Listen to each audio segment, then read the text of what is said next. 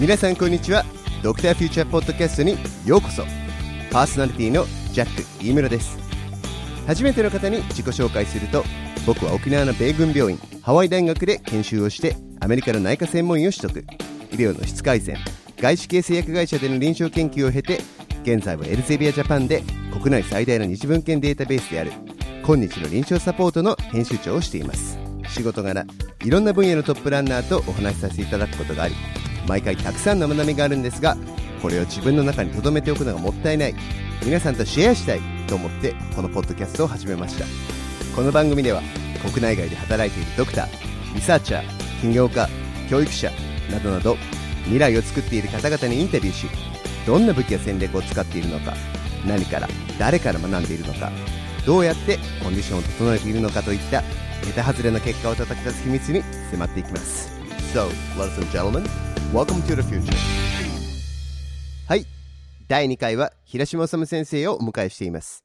先生はフィジカルクラブと題して2012年から日本全国を飛び回り学生研修医と身体診察を一緒に勉強する活動をされています。さらに身体診察という患者さんに手を当てるという行為を通し病んでいる一人の人を見る温かみあふれる医療を日本全国に広めておられます。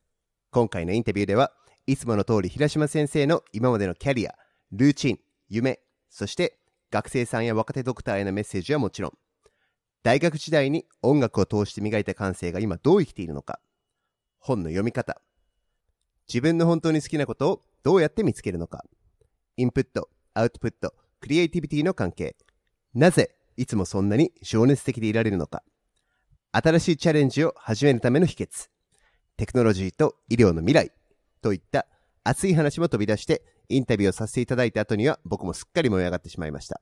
リスナーの皆さんも聞いた後にはアイデアだけじゃなくって先生のパッションも燃え移ると思います。So, here we go. Thanks for listening and please enjoy.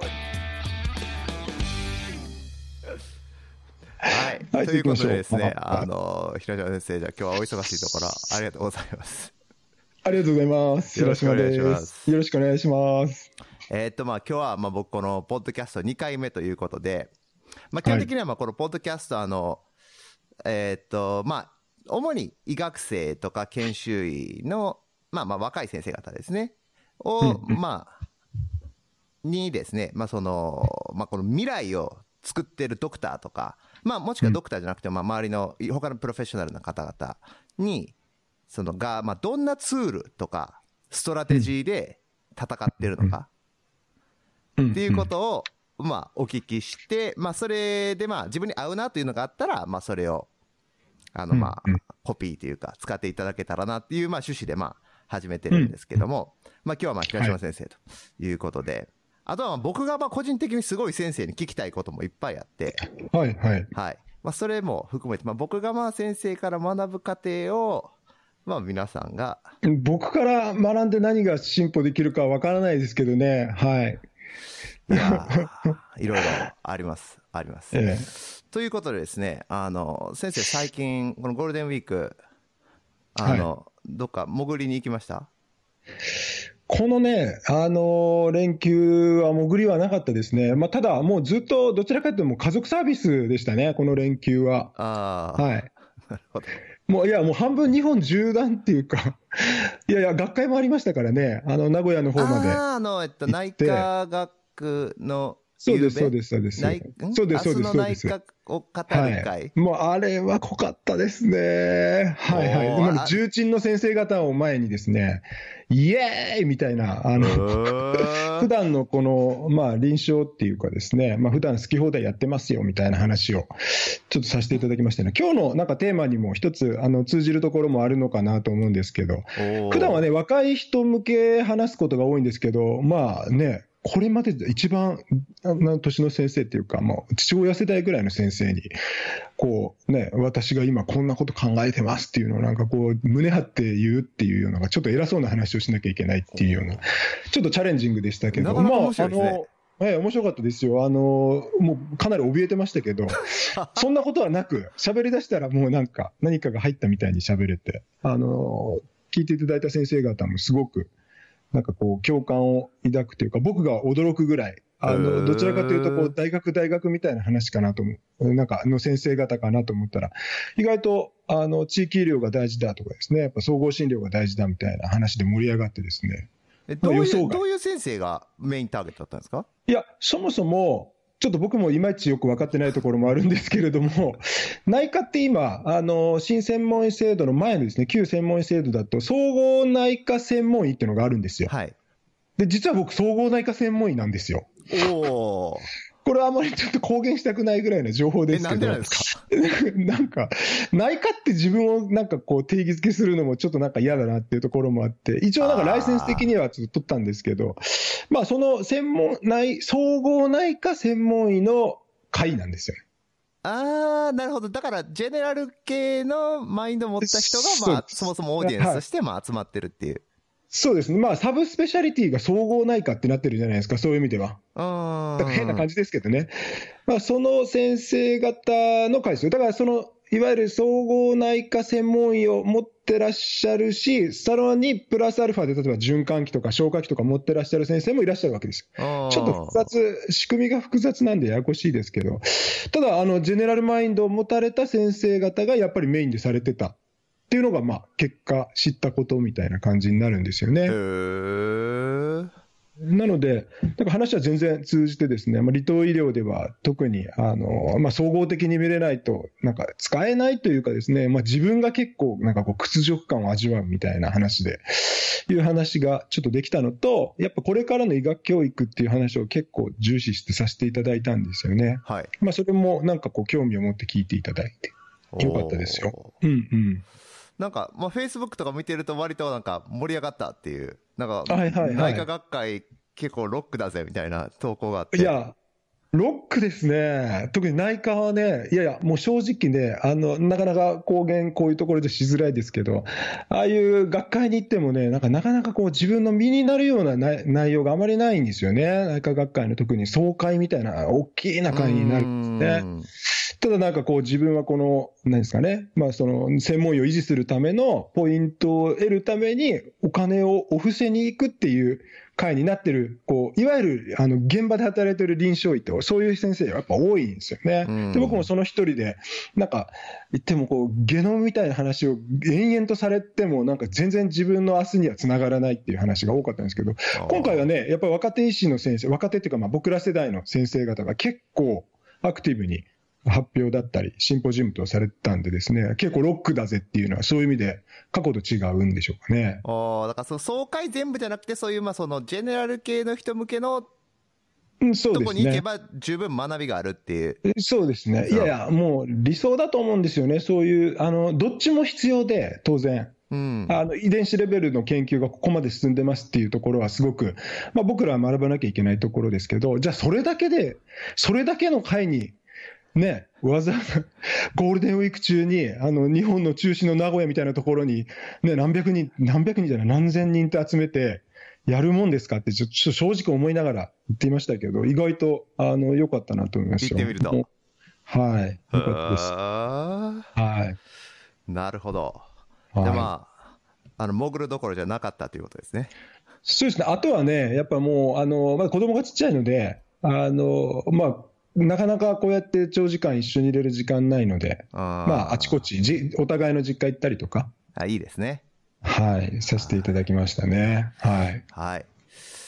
ではですね、ちょっと、まあ、それに関連して学生さんからの質問これはあんまりまあ仕事と関係ないんですけど。はいはい。えっと、奄美大島の、おうほう奄美大島のっていうか、まあ、かけろまなんですかね。あの、おすすめのジョギングコースはありますか、お、なかなかいいですね、これ。えー、っとね、いいテーマですね。えー、っと、ちょっといいですか？えー、っとね、僕ね、熱く語ってください。あの、熱いですよ。これ、ジョギングはね、えっとね、あのー、何でもそうなんですけどね、なんかこう、始めて、始めたら続けることが大事だと思うんですよね。で、僕ね、えっと、もう奄美大島に行って、今年で、今年度で7年目に入るんですけどね。7年目ですか ?7 年目なんですよ。え ?7 年目です。7年、え、全部通してってことですか？いや、全部通すともっと長いんですけど。あ、7年目か。2011年でしたっけ、先生、帰られた。そうです、そうです。そうです、そうです。長いですね。実はね、この7年前に始めたのがジョギングなんですよ。おお続いてますね。ということはな、7年続けてるジョギングですよ。おでね、えっとね、僕ね、まあ、それまで全然走ってなかったですよ。まあ、あの、子供の頃っていうか、まあ、学生の頃までは、まあ、サッカーやってたりしてましたけど、まあ、しばらくっていうか、もう長いことブランクあってジョギング再開したんですけど、あ、あのー、最初にね、加計呂麻島のおマラソンに出ようと思ったんですよ。そこから始まったフルですか？あ、フルじゃない、これハーフマラソンってなんですよ。ただね、多分ね、あの、走られたら分かると思うんですけどね、これ、あの、フル並みにしんどいですね。もうほ、ほぼ山道。いやアップダウンのあるハーフはきついですね、うん。きついですよ。これがね、あのね、トレイルランとはまた違うんですよ。なんかもうほんと緩やかな上り、下りをずっと繰り返し続けるんですよ。ああ、それはラスラストでもあるんですか？ラストでもずっとずっと山道ですよ。はい。なので、なんかね、もう山道全然進まないですよね、後半はもう。歩いてるのか走ってるのかわからないみたいな感じになるわけですよね。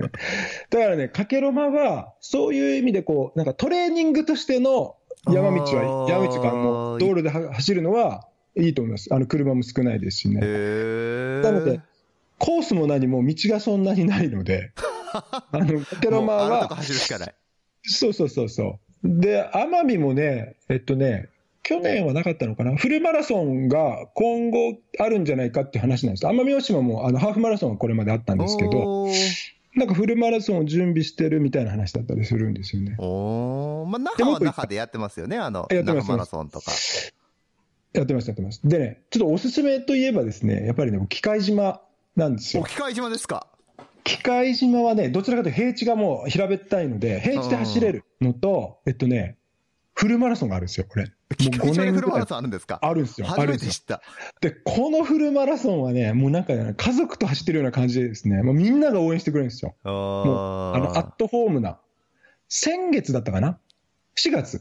はい、うん。フルマラソンがあるんですよね。あ、そうなんですね。フルマラソン走るならもう、それがおすすめです。ただね、僕はね、あんまりフルマラソンには興味なくて、あの、てかもう、あの、かけろまと奄美大島1回ずつハーフマラソン出たんですけど、いや、これは、体壊すなとやっぱ思ったんですよ、ハーフマラソンで。これ、フル出たら死ぬなと思ったんですね。フルはね、体によくなさそうですよね、あれ明らかに。うん。うん。だから僕、毎回7キロぐらいですかね。40分ぐらい走ってます。でもそれでもそれなりにしんどいですよね。いや、しんどいですよ。うんうんうん。えー。それを定期的に毎週1回はどっかで走ってますね。ちなみに昨日も走りましたね。いいですね。昨日は？昨日はもうかけろまで。昨日は、今、奄美大島にいるので、奄美大島の方で走りました。ああ、でもいろんなとこ走れていいっすね。うんうん。あの、比較的走りやすいですよ。あの、車通りも少ないところ、ちょっと裏に入ったらそうなりますし、信号ほとんどないですからね。はい。いや、まあ僕もちょくちょく走るんですけども。はい。はい。でもハーフは、一回でちょっと後悔して、えー、それ以来やってないですまたや、また挑戦しないといけないんですけど。ということでですね、はい。はい、まあ話が乗ってきたところで、はい。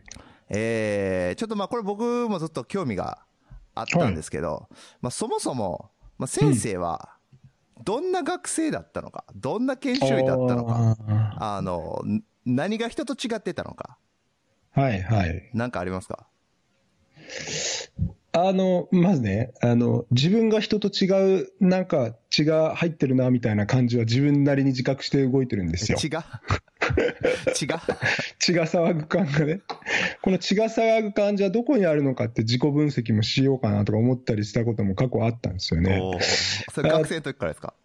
うん。ああ、どっちかというと、ね、医者になってからの方がやっぱちょっとなんか、これ本当になんか他の人と違うな感が自分なりに芽生えてきて、自分な違うなと思ったのは、なんかこう、自分がやってる活動だったりを、てかこう下に引き継ぎたいなと思った時に、誰もいないって思った時に 誰もいねえやこれって思ったら、これ違うんだ、そういうことなんだって気づいたんで、なんかね、違うんでしょう。え、具体、具体的にどういうことですか？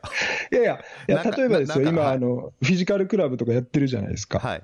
こう、ね、それもいろいろあって、ああいう形でやってるんですけど、あの、じゃあ、こう、まあ、言うて診察の教育を、まあ、伝統的にやっていきましょうっていう、ただそれだけなんですけど、ただそれだけだなと思ってたんですけど、まあ、こんな感じで、この手法でやったらどうだろうかと思って、、こう、下を作るのがやっぱいいのかなと正直思って、下いないのかなってこう見渡してみたらですね、なんかいないんですよね。いないですよ。別にこのオリジナリティ持ってやろうとか思って始めたわけじゃなく、まあ、こんな感じで続けたらええんちゃうんとか思いながらやったんですけど、こういうマインドが継承できる人はいないんですよ、後ろに。おそう。それは、あれですかね、その、た、魂的に、その、なんか、車田魂を持ってないとか、そういうことですか？それとも。いや、うん、なんでしょうね。あの、ね、部活なんでね、やっぱ引き継ぐもんだと思うじゃないですか。ああ、なるほど、なるほど。確かに部活だとそうですよね。考えてみると。ええだけどなんかまあ、なんていうかな、こん、あ僕例えばこう、こう診察しててもですね、こう、新しい発見ってこう今でもあるわけですよね。新しい発見した時になんかこう過剰に自分が反応してしまう 感じ？で、これが全然周りに伝わらない感じ？ああ、もどかしい。まあ伝わらないというか、これすごいぜって僕の中でもすごい動機がしてんのに誰も動機がしてないっていう、その、その感じ？悲しいですね。それはね、やっぱなかなか、もう感性っていうのがやっぱそこにあるのかなと思うんですよね。そこはもうちょっと真似できない感性っていうのがね。うん。まあ、先生がまあそれむちゃくちゃ向いてるって、そこが好きっていうか、そこがツボっていうか。そうなんですよね。それとは別にってことですか？そのツボはツボでツボツボ。だから反応の仕方が違う。そうそうそう。あのー、なんかじゃあ、これ、うわーってこう一緒に盛り上がれた人が仮にまあいたとして、まあいるんですけど、いたとして、じゃあそれがこう継続的に続いていけるか、じゃあ君は一生診察にこう、身体診察っていうこう分野にこうトライできるかっていうと、そこにトライできる人もあまりいないし。それはなかなかいないんじゃないですか。なかなかいないですよ。で、それって僕のあの過去にも結局、過去があっての今の自分的なものがあるので、僕も別に診察診察って行くつもりも最初はなかったですし、そうなんですよ。それはだってアメリカでもマクギーとサパイラと デゴーウィンターみたいな歴史上でも数人じゃないですかね、そこにコミットした人。そうですね。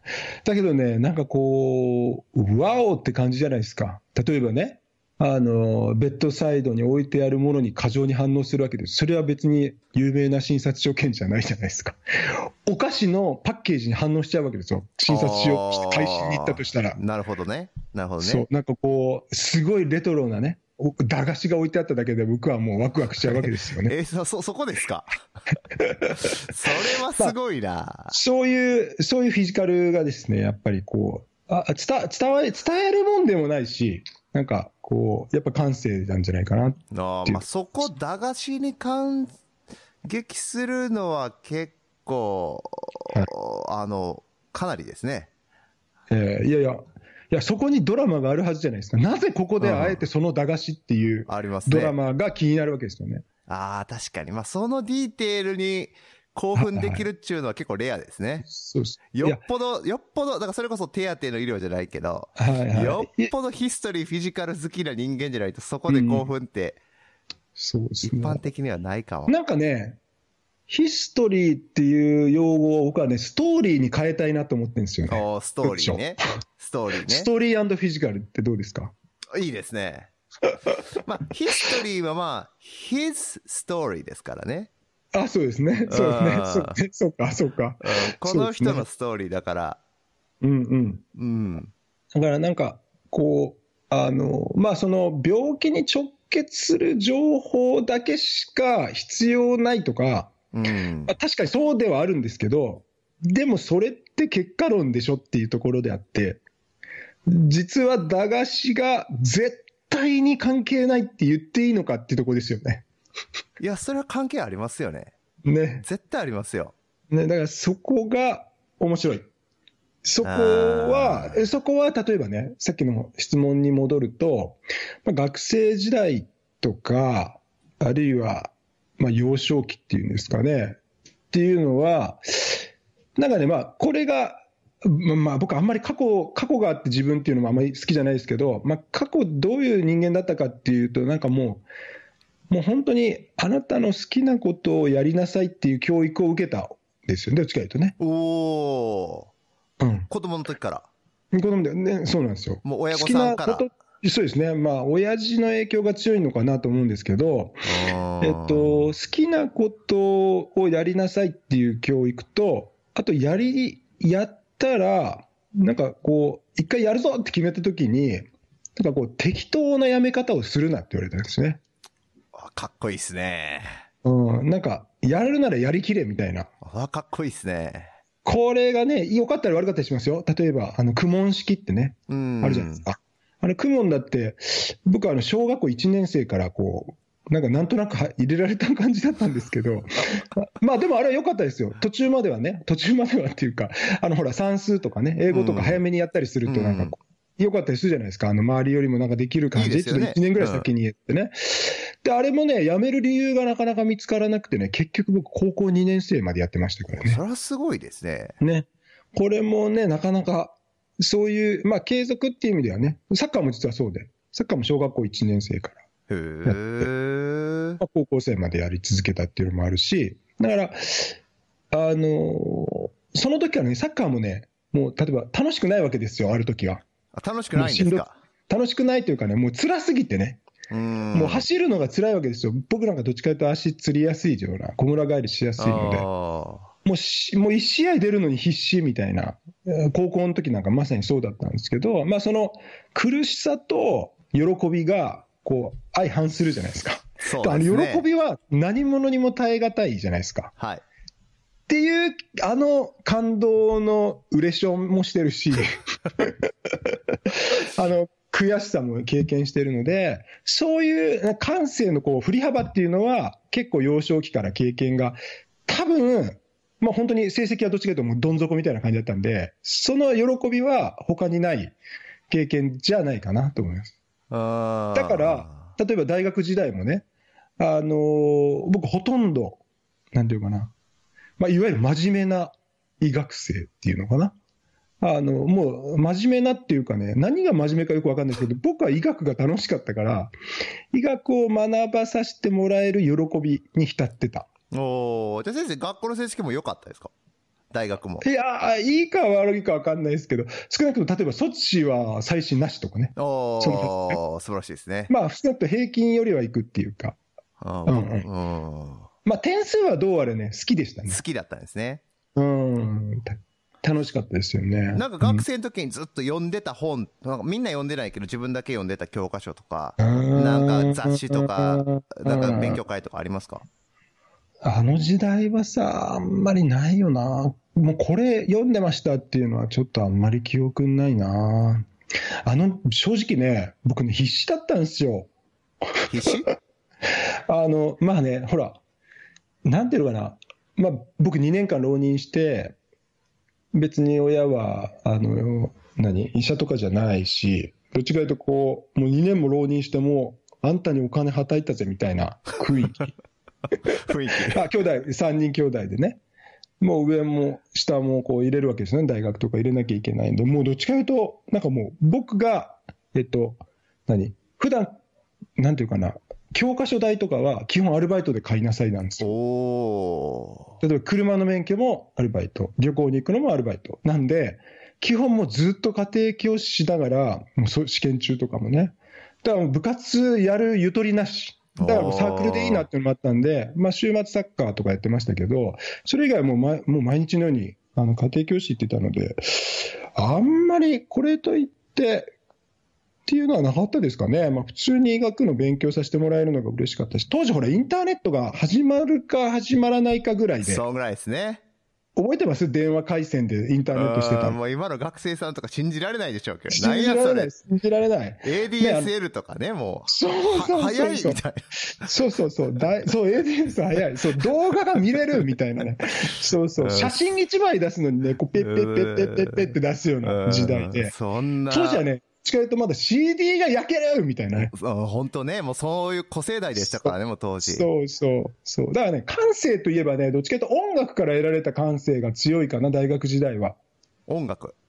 うんうん。あの、実はね、あの、やってたんですか？聞いてた。すごい聞いてたんいや、き聞く派でしたね。どっちかというと、あの、同級生にね、二人 DJ がいたんですよ。二人で、それはまたレアな。でね、なかなかね、よくて、一人はハウス系の DJ うんで、一人系は、一人は、えっとね、ソウル、ソウルミュージック。ク結構昔の。で、僕はソウルミュージックの DJ の子と結構仲良くて。はい。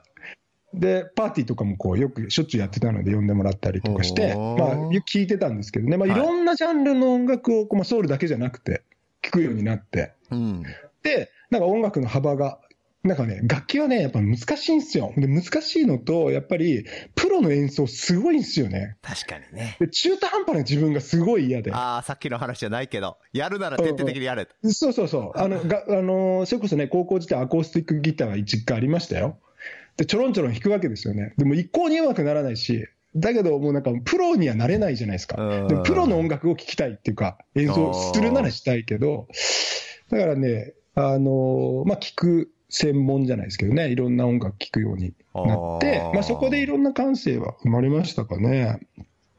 うんうん、だから流行りの音楽はあんま聞いてないけど、あのまあ、いろんなジャンルの、あの本当にあの趣味はえタワーレコードに行って視聴するっていうのが趣味でしたね。あそあ。まあ、当時ありありですね。ネネットじゃな。いいですよネネットじゃないですよ当時ありましたね、でそういうの。全然売れてないんだけど、そこにある音楽で自分が感動した時のあの震えがたまんない。確かにね。そうありますね。そそれってなんかい生きてますか、今。フィジカルクラブに生きてます？か、ねどこに生きてます？それ。そうね。だからあのーやっぱね、フィジカルもさっきみたいな話じゃないけどね、やっぱアートだとやっぱり常々思うわけですようね。んうん。うん。で、音楽だって、まあ映画どうかわかんないけど、まあ動画だって、まあ映画だって、あのー生きるんじゃないかなと思いますけどね。音楽は特にね。まあいろんな、例えば合う合わないってあるじゃないですか。これって、音楽だってあ。自分に合う合わない。うんうん。でそれも、まあ患者さん見ててもね、あったり合わなかったり。まあ、それはありますよね。うんうん。でね、正直ね、あのーいわゆる小説だとか、はい。うーんなんかいわゆる文学小説だとか、なんかまあ新聞だとかっていうのを真面目に読んでた学生ではないです。その反動で今読んでる感じ。ああ。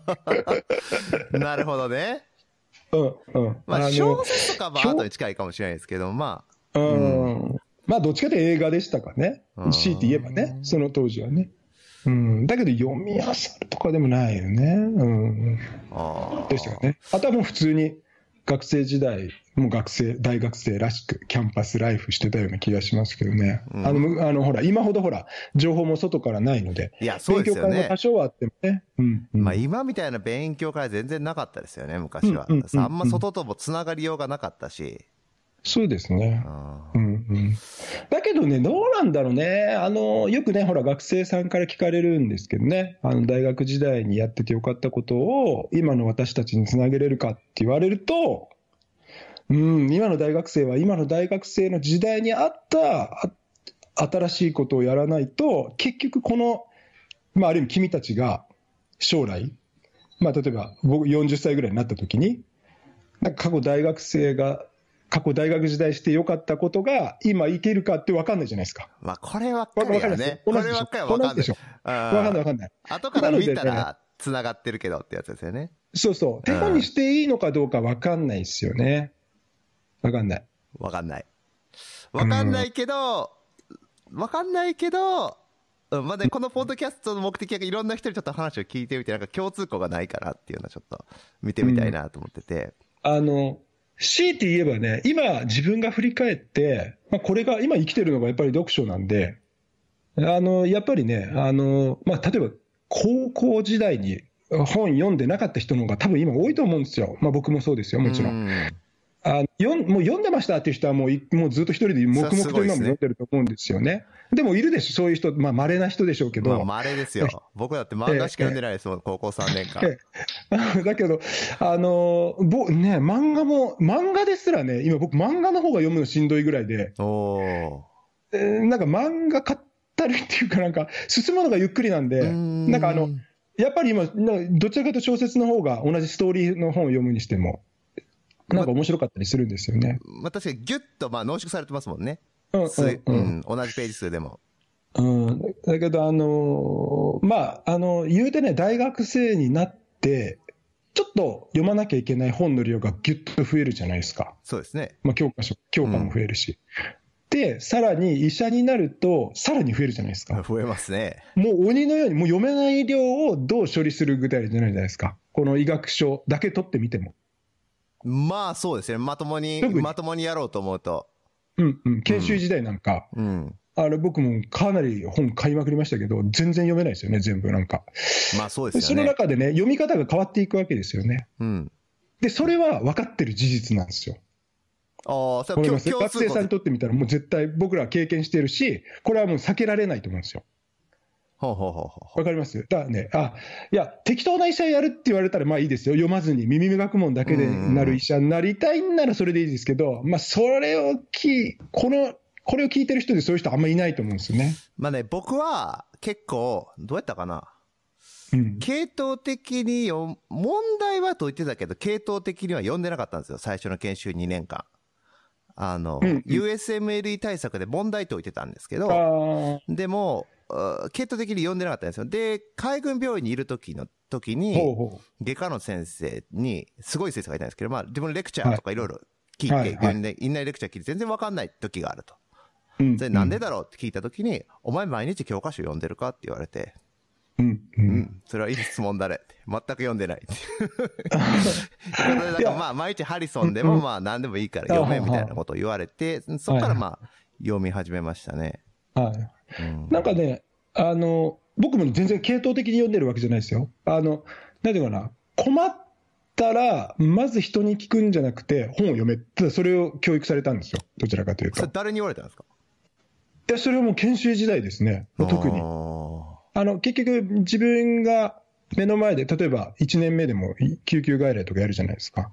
で、分かんなかった疑問残るじゃないですか。例えば、まあ、とりあえず帰ったけど、患者は、みたいな。うんでこれって例えば、まあ、肺炎一つ見ても、じゃあちゃんと、まあ、初めて肺炎を見るとき、ちゃんと勉強できてないと思うんですよね、多分みんなー。そうですね。で、もう一回やっぱり肺炎を見直そうと思って、まあ、そういう基本的な疾患からもう一回読み直すわけですよね。で、読み直すにしても、例えばハリソンに書いてあることが現場と直結してるかどうか、意外と分かんないんですね。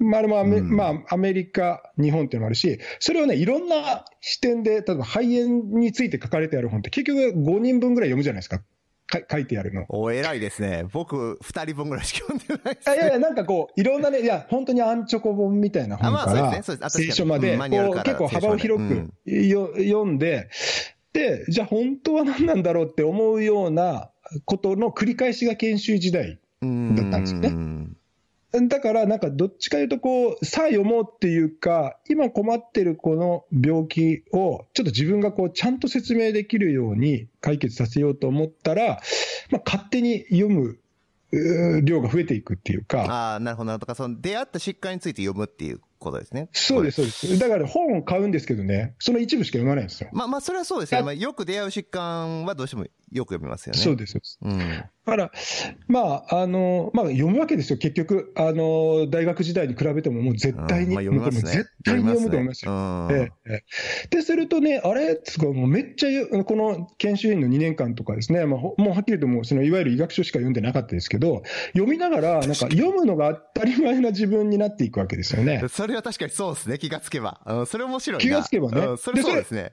ね、たまたま医学っていう分野の本でしょうけど、まあ、全く読まなかった自分が、この大学研修医、後期研修医ってなるにつれて、読むもう頻度が歴然と増えていったときに、こう今、10年目を超えたぐらいからですね、いやいや、ちょっと待てよ、医学以外も読書ってあるんじゃないっていうところから広がっていく。ああ、わかりますね。あります、あります、あります、あります、あります。ええええそこにやっぱりね、ヒストリーの本だったり、まあ、ストーリーの本だったりっていうのが、意外と、あれ、これ直結してね、医療にって思えるような、それが小説だったりするわけですああ、なるほどね。まあ、それはまあ、年齢もあるかもしれないですね。僕らの。よ。うん。いや、だけどね、だけどそこがね、実は面白いじゃないですいや、か。面白いです。面白いです。本当に本当に面白い。でね。あの、あの、わかりやすく言うと、なんかね、本を読んでね、すごい文学的な本がたまたま映画化されてたとしますよね。はい。映画化。でも全然違ったりするじゃないですか。ああ、確かに違いますね。うん、で、その本に限って大体この、なんていうかな、セリフよりも、セリフの裏にある、こう、なんか、セリフじゃない、その心の中でのこ、こう、セリフ。独白が。それって映画、映画できないじゃないですうか。ん。で、そこが面白かったりするじゃないですか。で、それを、なんか、その本が売れてしまったがゆえに、映画化しちゃうから、なんかむちゃくちゃになって映画になってるとか。ああるじゃないですか。映画の良さと本の良さってあるので、だその意味での、まあ、本の良さを言及できるとかっていうところあるのと、やっぱど本の良さってやっぱりね、ちょっとね、タブーが結構書かれてあるんですよね。おそうですか。それそれはフィクション、ノンフィクション関係なく。うん、関係なく関係なく。特にアメリカのな、ね、本とか、まあ、医療の本とかでもそうですけど、あの、すごくやっぱりこう、え、そこまで言っていいの？みたいな。とか。うんうん。ななんか実例ありますか？それ。いや、例えばね、ビジネス書で言えば、なんかホリエモンの話とか、ホリエモンっていうだけでちょっとみんなわかると思うんですけど、なんかもう変な人じゃないですか。はい。ででもね、あの、変な人だって言ってるのは何も知らない人だと思うんですよ。ほう。ほう。ほう。で、いや別に変だなと思っても別にいいと思うんですけど、変だなって思ったら、ちょっとその人が書いた本ある、書いたな、書いた本一冊読んでみると、ちょっと見見方がちょっと変わってくるんですね。まあ、ホリエモンに関しては本は結構僕まともやと思うんですけどね。あの。あ、本がまともでしょ。テレビの企画はちょっと色もんっぽくやってるけど、キャラ付けは。うね、うん。どうしてもキャラ立たせるために色もんっぽくやってるけど、はいはい、本はめっちゃ正論やなそうそうそう。うん、そう。あのね、あのー、僕はね、最初にホリエモンの本読んだのが、ゼロっていう本なんですよ。ああ、ゼロね。読みました、うん、僕もね、読んだけど、多分数時間で読んだから、もう今覚えてないですけど、まあ割といい話は、なんか子供の時に置いたってから書いてあるやつですよね、なんかあれ。そうなんですよ、うん、実家が一緒なんですよ、僕と。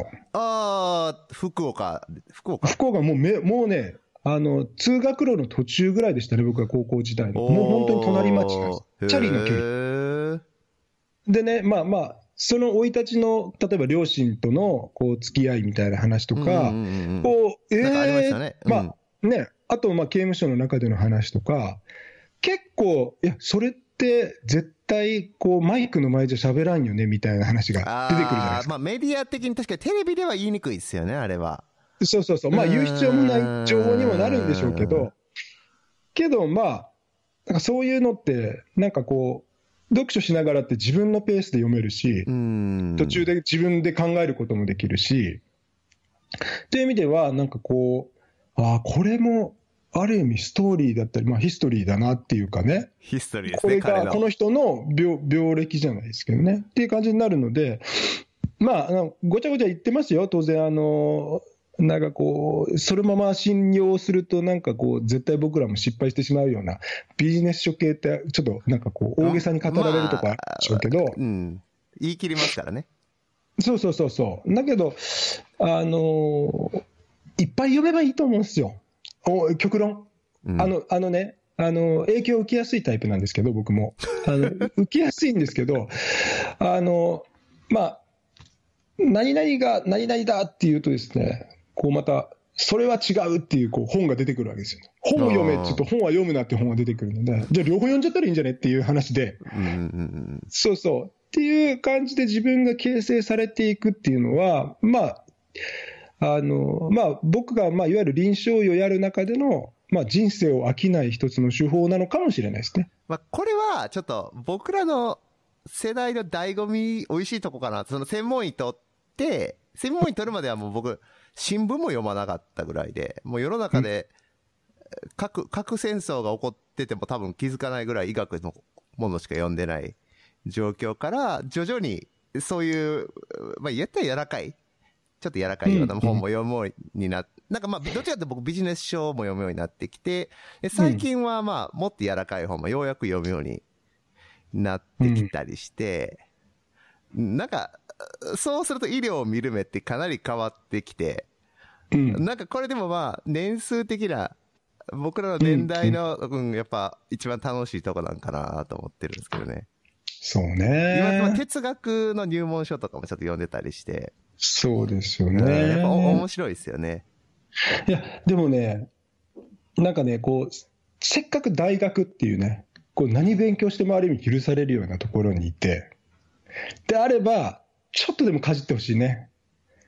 そういう、えー、なんかね、あのー、まあ、臨床推論やりまくるのもいいんだけど、ね、僕はでもそこにじゃ、実際若干アンチテーゼで唱えたいぐらいなんで、まあ、それは正しいし正しいんだけど、あの、正しさだけじゃ生きていけないというか、正しさが全然通用しないのが結構現場だったりするので、うん。なんかその柔軟性は身につけとかないと、ちょっとね、あの、挫折しちゃうんじゃないかなっていう、このやる気のある学生さんほど、あの、現場に出ると、なんかこう、現実とのギャップなるほどね。で挫折しちゃうっていうか、現実とのギャップっていうか、違う、実は現実が楽しいんじゃね？みたいな感じに転べばいいですけど、なかなかそういう人いないので、まあね、僕はあの、先生のあの、医師の教養で先生が言ってた、あの、インフォームドコンセントと、インデューストコンセントの話、うんうん。先生があの、うんうんうんど土下座したっていう、はいはいはいはい。心不全の人。あれ、あれええとか僕ね、めちゃめちゃ面白い話やなと思ってて。いやー、いや、あれがドラマでしょ、現場あれがの。ね、現実社会じゃないですか。えそうそうそう。いや、もうね、知らんわって言ったら終わりですよ。まあそうですよね。それもね。うん。そうそうそう。で、教科書で言ったら、もうインフォームドコンセントと、それこそまあ知らんわとかね、そのコンセントしなかったとか、それで終わりじゃないですか。うん。まあ、do not resuscitate も多分同じ問題で。うん。うん。だからね、まあ、どこで学ぶかを、難しいところですけどね、学生さんってやっぱりこう診断だったり治療だったりっていうのを、まあ、正確に学ぶことは当然大事なんですけど、まあ、それってね、あのまあ、医療の中の何割かって言われると、もう1割ぐらいかもしれないっていうね、まあ、だんだんその割合減っていきますよね。減る減る、ううんうん、ん。減るので、まあ、減るのを知っといてほしいね、確かに。確かに。うん、減ることありきで学んでほしい。本当そうですね。本当そうですね。ええええあの絶対必要ですよあの、特に総合診療医にとって、特にな僕僕なんか常にそれは意識してますけど、難問を解き上げることはすごい大事だと思ってますけど、うん難問を解くことが私の使命ですとは思わない方がいいと思う。まあ、それは、まあ、ちょっと後でここ、また最後に帰っていきたいんですけど、うん、まあ、うん AI が入ってくると、まあ、どうなるんやっていううんところもあって、うん。いや、本当そうですよね。うん。うんうんそうですね、だから学生時、まあ、学生時代にちょっと戻ると、はい。学生時代は、えっと、やってたのは、えーえっと、あれですね、学校行って、えーアルバイト行って、アルバイト先で夜ご飯をごちそうになって、で、週末はサッカーをして、まあ、アルバイト先のね、あの、コミュニケーション術なんかめちゃくちゃ今に生きてますよね。あのあとにかくお母さんに、あの、こう、好かれるっていうね。すごいですよね。その、まあ、話術っていうんでしょうかね。で、まあ、あとはまあ、ちょこちょこサークル活動いくつか掛け持ちしながらやってましたけど、あの、まあ、好きなことをやるっていうのは、続けてたかな。うん。あとはまあうん、当時付き合ってた彼女のために尽くすっていうのが僕の仕事でしたかねあ。。ああ、それは人間形成にすごい大事ですね。そうですね。うん。そうじゃないですか。まあ、恋愛もね、あんまりちょっと喋れないところはありますけどね、あの、実は大事な要素で、うん。あのーなんかね健全に裏切られた方がいいと思います。お健全にね。うんうん。健全に、事故のない、あの、失恋だったり、まあ、あるいはこう自分からこう、断ち切るっていううん行為は、なんもなし、6年間なんもなしっていうのは、ちょっとこれ、怖いですね。ああ。そういう人いますか？いやいるか、いるか、いるかもしれないいな。やー、どうでしょう。ねえ。あのーなんかね、恋愛ってね、こう、なんか、まあ、ある意味なんか安全に失敗できるんですよね。まあ確かにね、その割に自分の中のこのアップダウンはもうすごいですからうんね。そうそう。そうそう。もう死にたいと思うぐらい安全に死なないまま安全に失敗できるじゃうないですか。ん。それ名いやそうい言う。安全に失敗。だってね、失敗なん、失敗ばっかりじゃないですか、僕らの現場も。失敗っていうか、まあ、失敗していいのかっていうのはありますけど、なんかこう、あの、まあ、自分が投げた正しいと思ったことを、例えば家族だったり、いや、ほんま本人ね。から完全否定されたりするじゃないですか。ありますね。そう、真面目に説明してたのに、なんでそんな態度で来るんですかとか言われたりするわけですよ。僕意味、意味不明に自分の中では。ピッチャー返しみたいな感じしますよね、あれ。そうそうそうそう。したときに、あの、ね、何も傷ついたことなかったら、もろに傷ついちゃって落ち込むかもしれないし、逆にその反動で逆ギレみたいな、しちゃうかもしれないっていうところで、まあ、いろんな人がいるっていう意味合いでも、なんかこう、どっぷり誰かとこう親密な関係になって、でもそれでも別れが来るんだっていうところとか、ね、健全に好きではないなと思った人に、あなたとは違いますってこうちゃんと言うっていう、断るっていう力とか、そういうのもね、やっぱこう人間形成としてはすごく大事な要素だと思うんですよね。いや、それはほんまですね。えー、そうだと思いますね。だから僕はね、普通の大学生でした。まあ、大学生活をまあ、普通にエンジョイすると。えー、そうですね。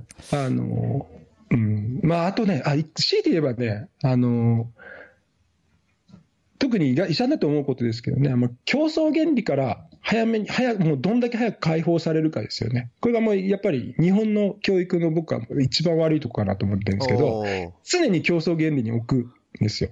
うんうんうん、で、で、社会人になった途端、競争原理がなくなるんですよ、ほとんどの分野で。どっちかというと協力体制に入るんですよね。そうですね。みんなでゴールを達成しましょうみたいな社会になるんですけど、まあ、まあ、当然、医学部生でも試験、試験、試験ってなるので、まあ、これは別に避けられないことなんでしょうけど、まあ、誰かと比較しているうちは、まあ、結局、ね、何か新しいものを生み出せないと思うので、まあ、特に何かやりたいと思ってる学生さんこそ、比較しないっていうところが一番じゃないですかね。うん。それは面白いな。それは、いや、僕今でもやっぱり比較し,、してしまうなんていう罠じゃないけど、そういうの自分がハマってるなって気づくことは、よく、うん、まあ、よくじゃないですけど、まあ、さまあ、たまにあって、うん、そういう時は、まあ、やっぱり、意図してそこから出ないといけないなっていうのは、うん。そうですよね。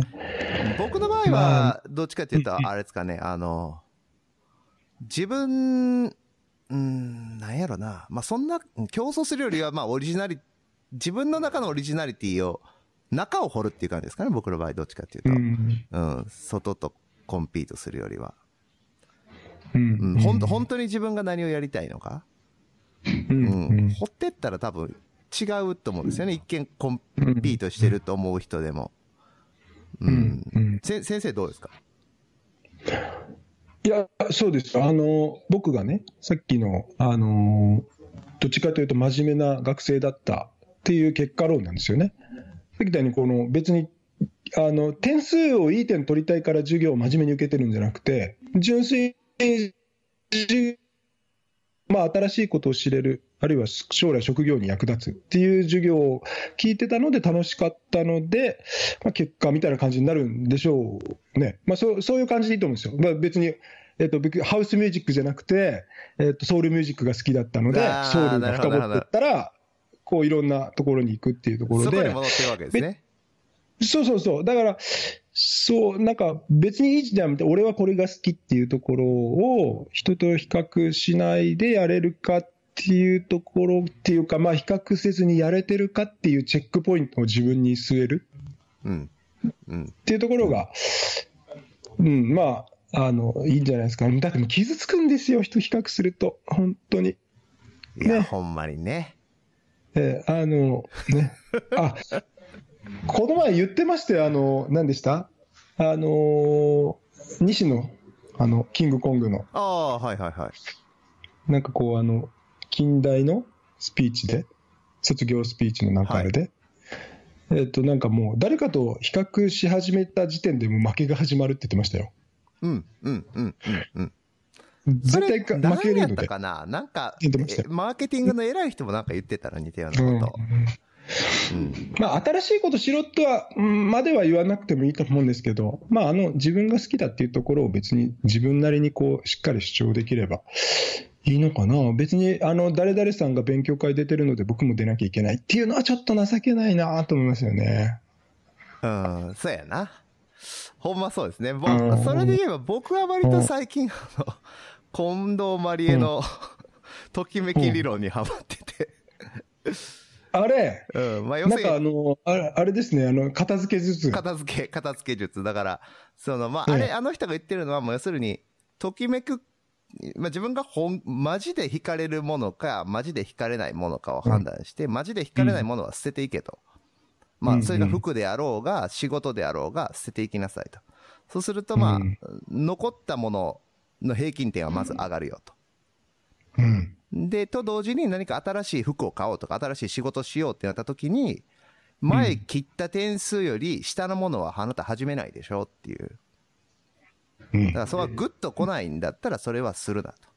で、始めるなというような感じで、なんか、うん、本当にグッと来るんかっていう、その、ときめき感度って言ってるんですけど、あの人。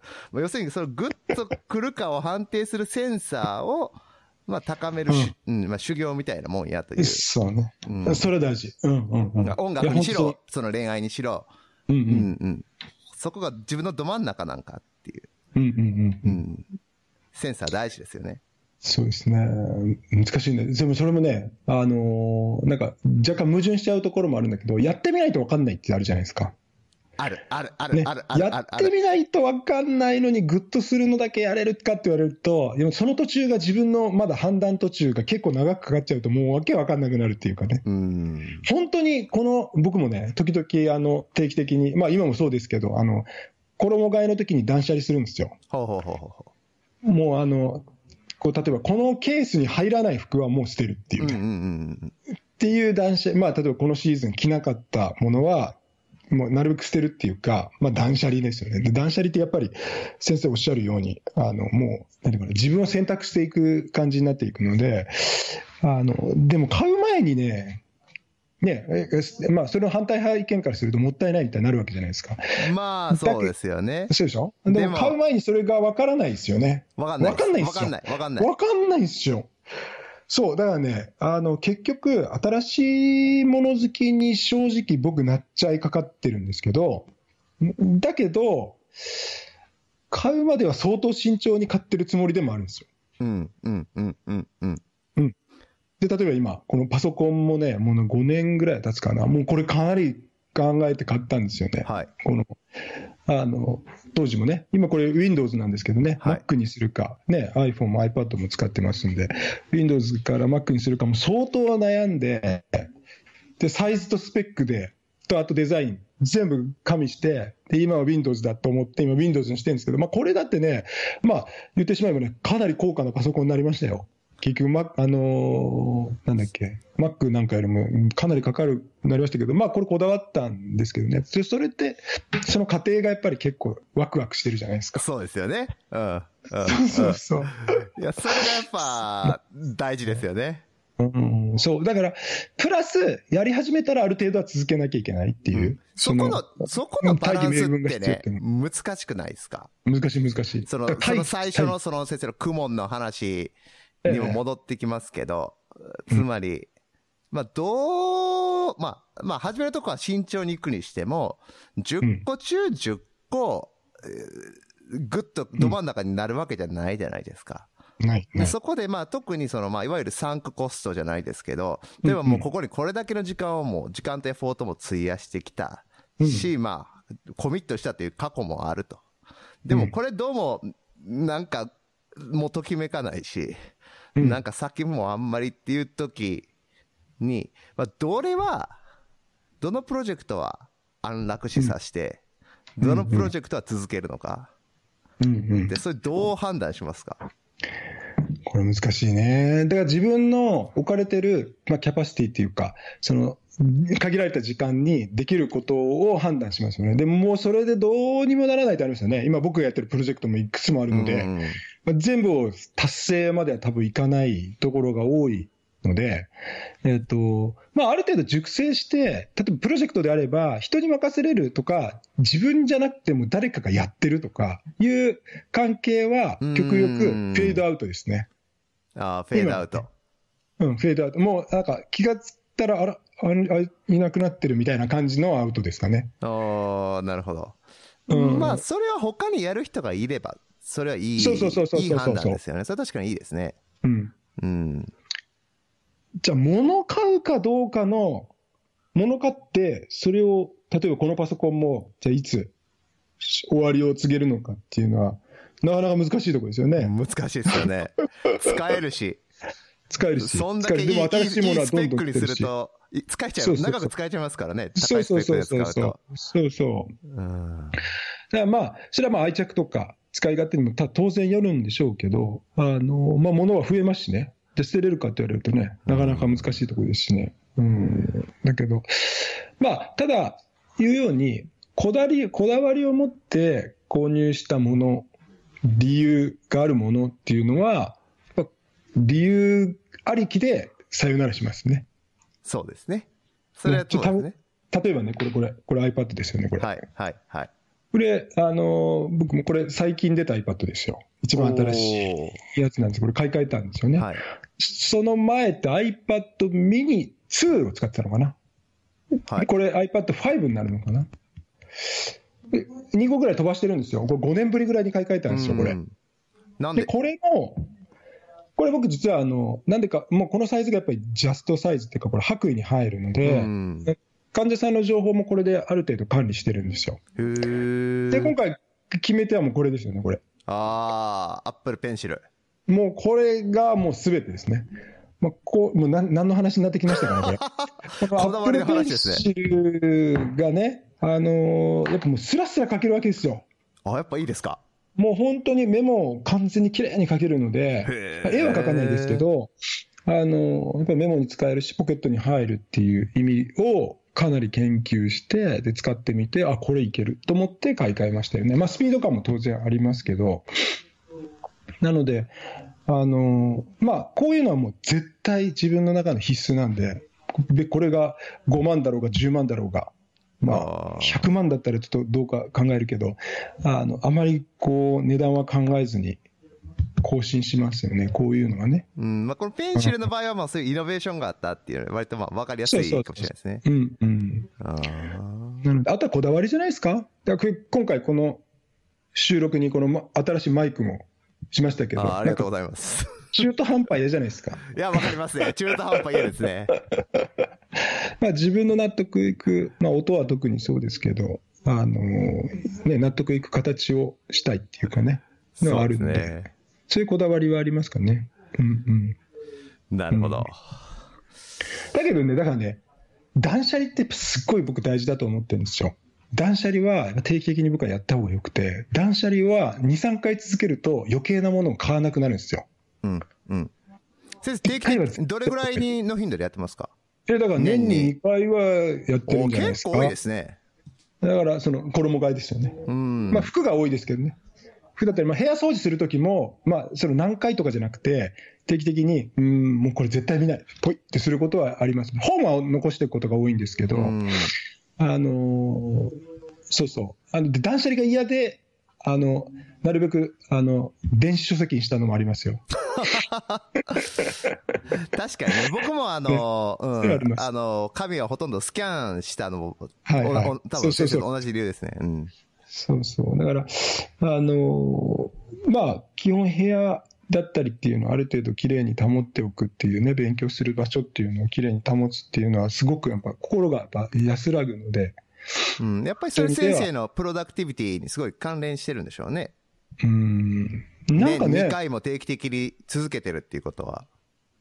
うん、あの、こういう時代じゃないですか？ああ時代かもしれないですね。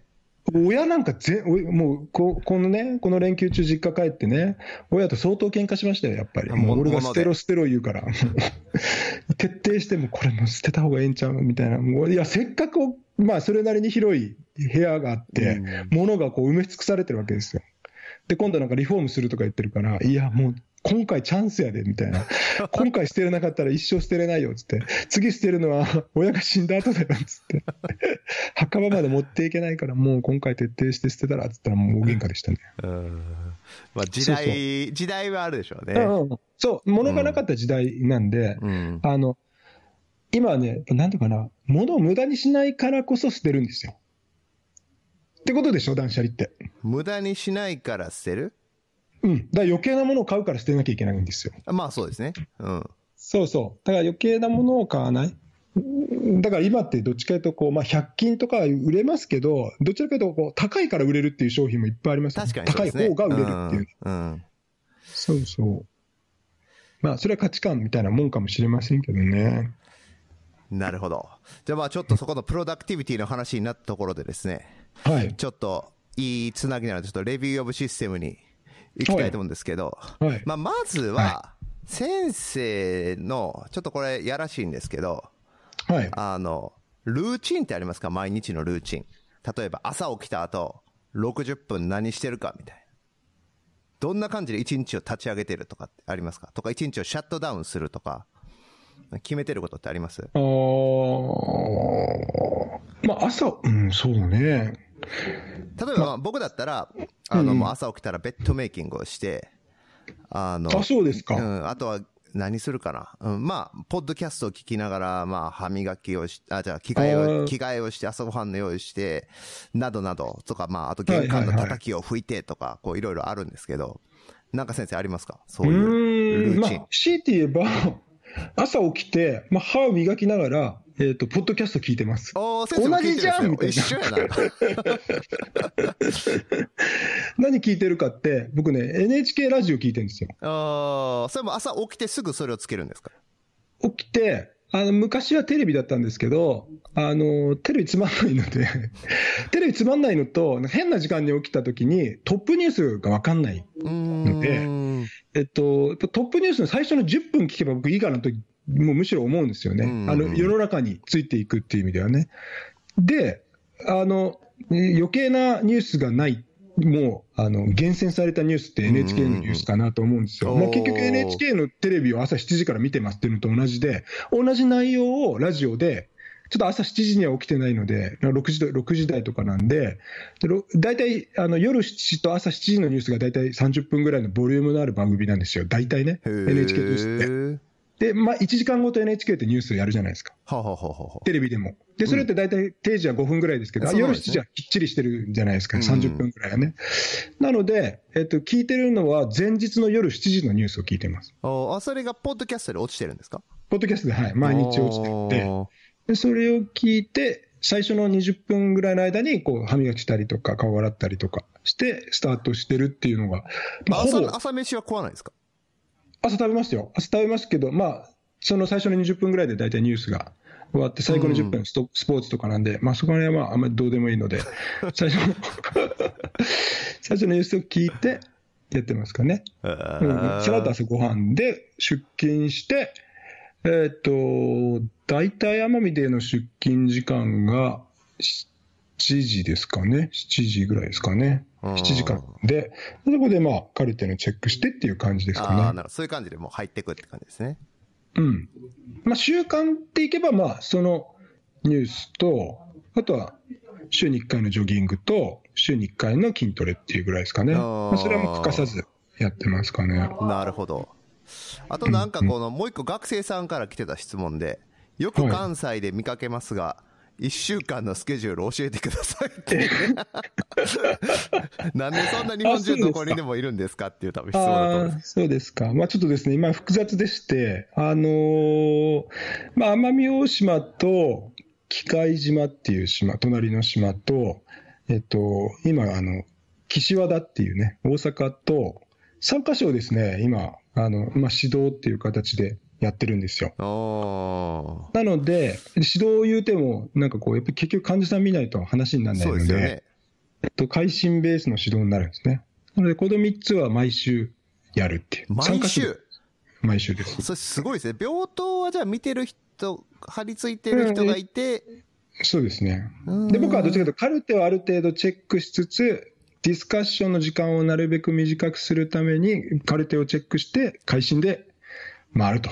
ああ、なるほど。各病院、まあ週1とかまあ週2で会心先生そうです、はそうです。するっていう。そうです、そうです、そうです、そうです。コンサル、コンサルタントっておかしいけど、まあそういう、まあアまあテン,、そうですねアテンディングなんですね、だからあ。そうですね、そうですね。ああ、なるほど。なので、大阪には毎週行ってますよ。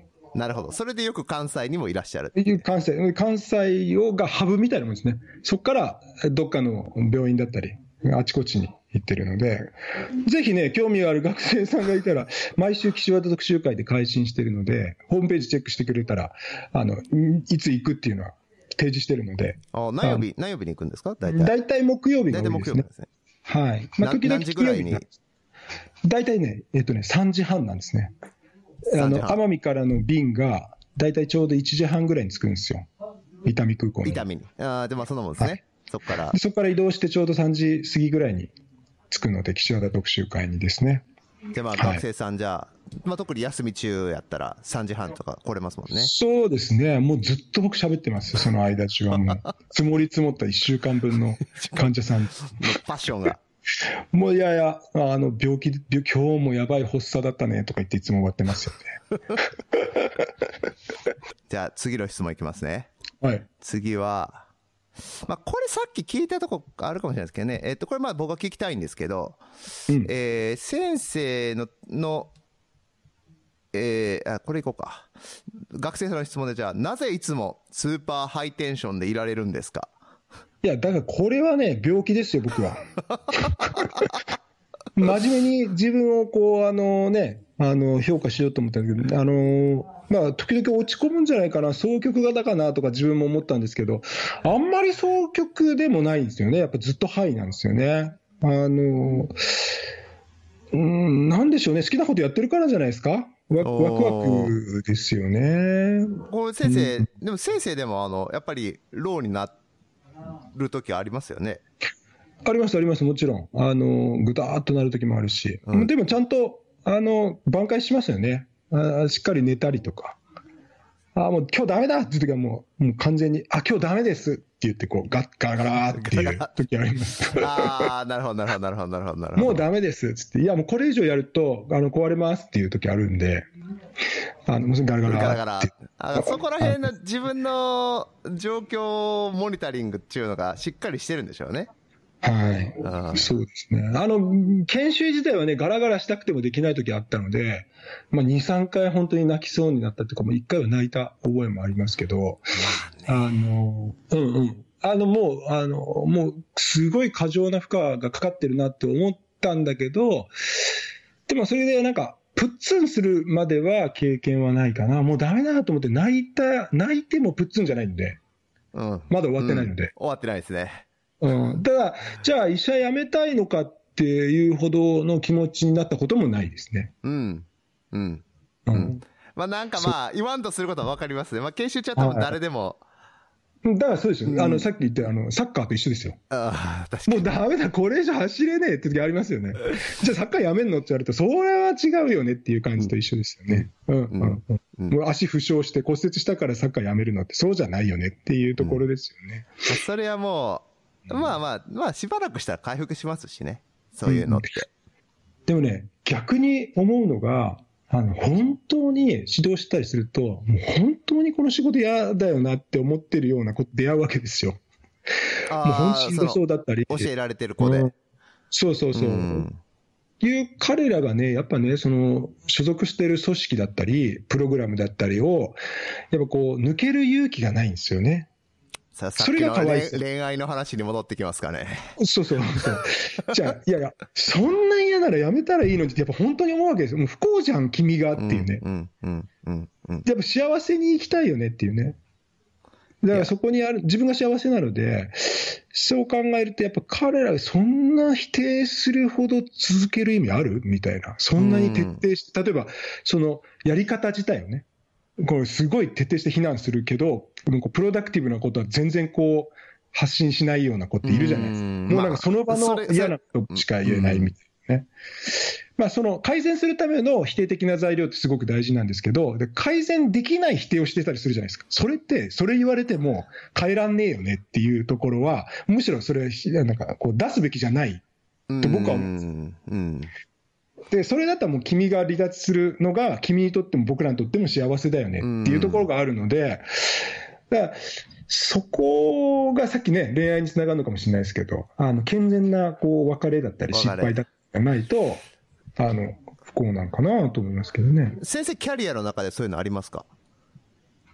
キャリアっていうと、そうね、合わないなと思ってやめたことは、まあ医者やって、ってあんまりないですかね。ただ、この人とは絶対会わないって思ったことはあるし、まあ、その時に、まあ、うんまあ、一緒にいることが必ずしも正解。まあ、その、あの合わないところを修復させることが必ずしも、なんかこう、未来の自分にいいかって言われるとそうじゃないかなと思った時はありましたよね。で、それでもうやっぱりちょっと難しいなと思って、こう、離脱したっていうことも実際ありますよね。うん、まあ、あれですね。agree to disagree ってやつですね。うん、うん、うん。そうそうそうそう。うん。それは必要ですよね。そういう健全な。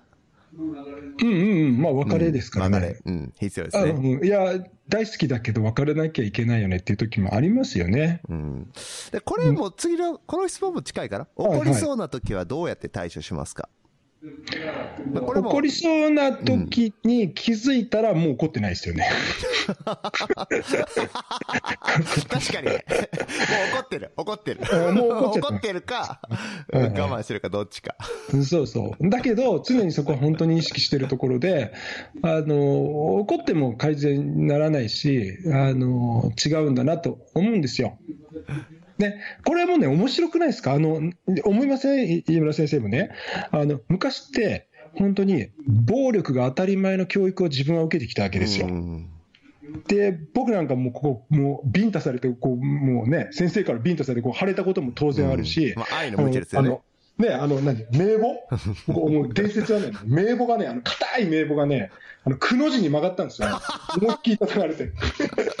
しかも、それ何 ?40 人ぐらいの全生、そのクラスの生徒の真ん中で叩かれて、叩かれたその名簿がピューって5、6メートル飛んでいってくの字になった、そんな絵今ありえないじゃないですか。うん、まあそれは、まあ、まあ、昭和でもないか。ね、でもまあありますよね、僕らの時代は。まあありますよ。全然ありますよ、ね。絶対あるはず。僕ら世代か当たり前に当たり前ですよ、それは。で、振り返っても別に嫌な思いもあんまり自分はしないんですけど、あの、あれって結局ね、怒りの教育をされてたんですよ。教師は怒るんだっていう教育をされてたんですよね。で、怒りを、こう、なんかこう、なんか肯定されてた時代ですよね。でも今って、反、反面ですよ。今怒りを、やっぱり極力なしでやっていきましょうみたいな時代じゃないですか。うん。うん。うん。でしょ、うんうん、でしょ？それ深い。でしょ？怒りは、実は生み出さないっていうかね、なんかこう、性を生み出さないんじゃないかっていう中で、そうだと思うんですよ。で、僕が研修時代でも、めちゃくちゃ怒る先生だとか、まあ、僕の時代は最後だと思うんですけど、あの、ムラグラを掴む専門医みたいな。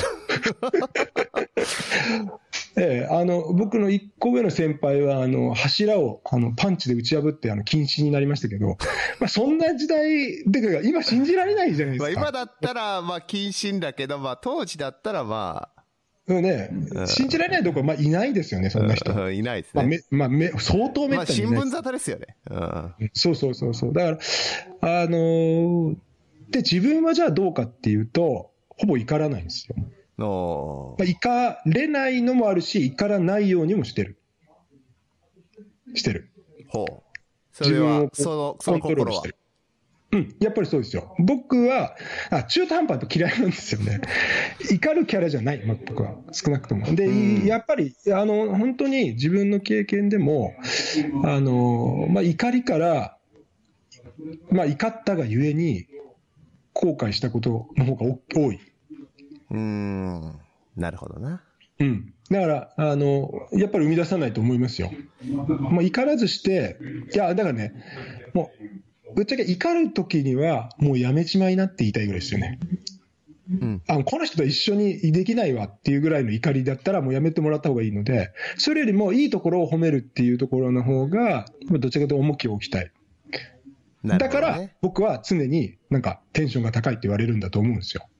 なるほど。それは、まあ、確かに、あの、なんていうかな、オリジナルの感性もあるんでしょうけど、ちょっと意識してるところもあるわけですよ。それはやっぱり自分のコンディションを保つっていうのも一つ大事ってことですかね、そうそうそうそうそうそう。自分もそうだし、やっぱ相手を、こう、自分が楽しいと、やっぱ相手がつな、それに、こう、なんか同調して楽しくなるっていうこともそうだけど、それ逆もそうだよね。まあ、そりゃそうですよね。すごい怒りの感情でいくと、絶対いいことないですよね。うん、まあ恋愛みたいなもんですかね。だから、あの、いや、それは別にあの患者教育でも同じで、怒っても何も、なんか生まれないんですよ、やっぱり。うん、生まれないな。うん。そうですね。それも良かったねをどれだけこう探せるかっていうのも、才能じゃないそっちの方が難しいじゃないですか。まあ、うん、若い時はちょっと難しかったかもしれんな。ねえ、いやそうただね、わかんないですよ。僕らもあと20年ぐらいすると、60過ぎぐらいになると、ね、今度は、あの、怒りじじいになるかもしれないでしょ。まあ、わかんないですけどね。まあ、それは、それが認知症の始まりかもしれませんけど。かもしれないですけどあの、そうだと思いますよね。でね、かつ、僕らの一個上の、だから今は60歳ぐらいの先生って、基本怒られた先生なんですよ。うん怒りの教育を受けて育った先生なんで、まあ、上司と僕の感性の違いも意識した方がいいと思うし、僕と下の世代の感性も意識した方がいいと思うんですよ。いわゆる。上、上はど、ど、僕らが怒ってない、ん？ことを。僕らよりも怒られてきてると思うんですよ。ああ、なるほど。だから甘いって思ってるってことですか？そうそうそう、甘い、そう、甘いと思われてるっていうのかな？あの、基本、なんか、今の、例えば若い人たちって教えられて当たり前じゃないですか。うん、で教えられて当たり前って言った時点でもうあなたもう失格なんですよね。うん今の時代には。で、過去を引きずってるだけであって。で、もっと上の先輩ってもっと教えられてないはずなんです。教科書もなかったし。まあそうですね、ほんまに。うん。そう、だからそれがかっこいいっていう先生はいっぱいいるんじゃないですか。そうですね。で、僕らはそこにも合わせれると最高じゃないですか。ああ、なるほど。そういうことが言いたかったですね。なるほど、なるほど、なるほど。それはそうですね。そう、そうそうまあだから僕らいい橋渡しになれるっていう。そうそうそうそうそう。そうそうそう。こんな本もね、なかったでしょうしね。だから、うん、なんかそういう意味での僕ら世代は教育が面白いわけですよね。なるほどな。そうそう。確かに。わかりました。まあ、とりあえずまあ、起こりそうな時は、まあ、まあ、まずはそもそもまあ、だから、怒らなくていい状態に自分を置いとくってことですね。うん、怒っても始まんないよっていうのをやっぱ常々意識じゃないですか？ですね。うん。うん、はい。じゃあ次、次いきます。じゃあ次は、はい、えー、じゃあこれは、先生は今までで一番読み返した本って何ですか？読み返した本それはどういうこと？医学的な話？それとも？何でもいいです。それ、何でも？うん、本一番読み返した本。あ、一番見返した映画でもいいです。聞き返した音楽でもいいですけども。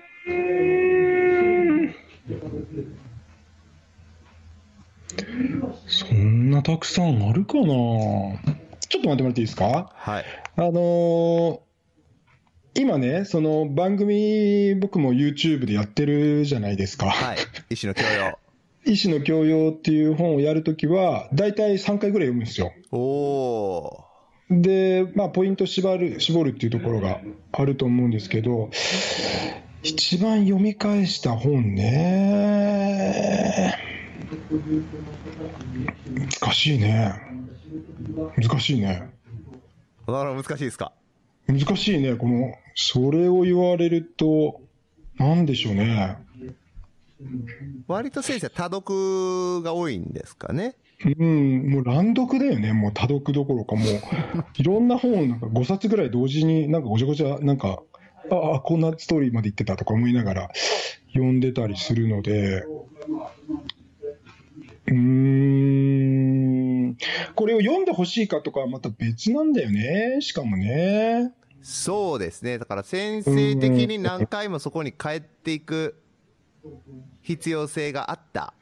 ああ、だからね、分かった分かった。こう言えばいいのかな。あのー、ぶっちゃけ、あの、ビジネス書系って書いてあることって似たり寄ったりなんですよ。うんうんうんうんうん。ゆったりで、別に正直、一冊読んで、うわーってこう、なんかこう、心の中がこう、乱されたというか、か書き回されて、あ、すごいいい刺激だったなと思ったからといって、その本をもう一回読むかっていうと、僕、結構読んでないんですよ、ね。おなるほど、なるほど、なるほど、なるほど、なるほど。で、で、でも数読むんです、どんどん。うん、うん、数読んでいくと、あれ？どっかでこれ聞いたことある話だなっていうのが結構重なってくるじゃないですか。だけど、その本がどの本だったかってもう覚えてないもうわかんない。でもあれですね、あの、先生の、こんな時オスラーにあった、あの、はい。ですか？古い、古い型読書？ぶどう、ぶどう酒の？何でしたっけ、うん、なんか、あと、皮袋、要するに知知識が、の最上のものだけ残す？のが、うん、一番良い読書法だみたいな。そうそう、うん、で、それってね、結局ね、あの、知識って全部そうですけど、使い続けないと、あれ刺激を受け続けないと残んないんですよ。名言ですら。名言ですら。だから、えっと、読むわけですよ。で、読んでいくと、共通的な、例えば、あの、成功者とかが書いてる本って、結局はある程度共通してくるし、別に、あ、なんかこの人書いてたのに、またこの人書いてるわって気持ちにはならなくて、あ、やっぱりこれって大事なことなんだってなるんですよね。だから何度も何度も繰り返された方がむしろありがたいぐらいで。うん。という意味で、なんか一冊にこだわるっていうのはあんまりないのかもね。なるほどね。先生の場合はそういういろんな人のいろんなフィルターで同じ原則をいろんな角度から見ていくっていうのがいいんでしょうね。うん。うん、あの映画だってそうかなと思いますよ。あのただね、例えば、じゃあ、これ、医学部生がよく聞いてるんなら言っておきたいっていうか、いうのは、なんかこう、時々ね、映画結構たくさん見てると、なんかこう、映画、これよかったとか言うとですね、例えば、はい、同じ同同僚の医者からね、あの私、普段もずっと医学医学してるので、えー、医療系の映画見ないんだよねっていう人がいるとしますよね。はい。まあ、いましたよね、先生にも過去。そうですね。いやいやいや、そんな否定すんなやって正直思うわけですよね。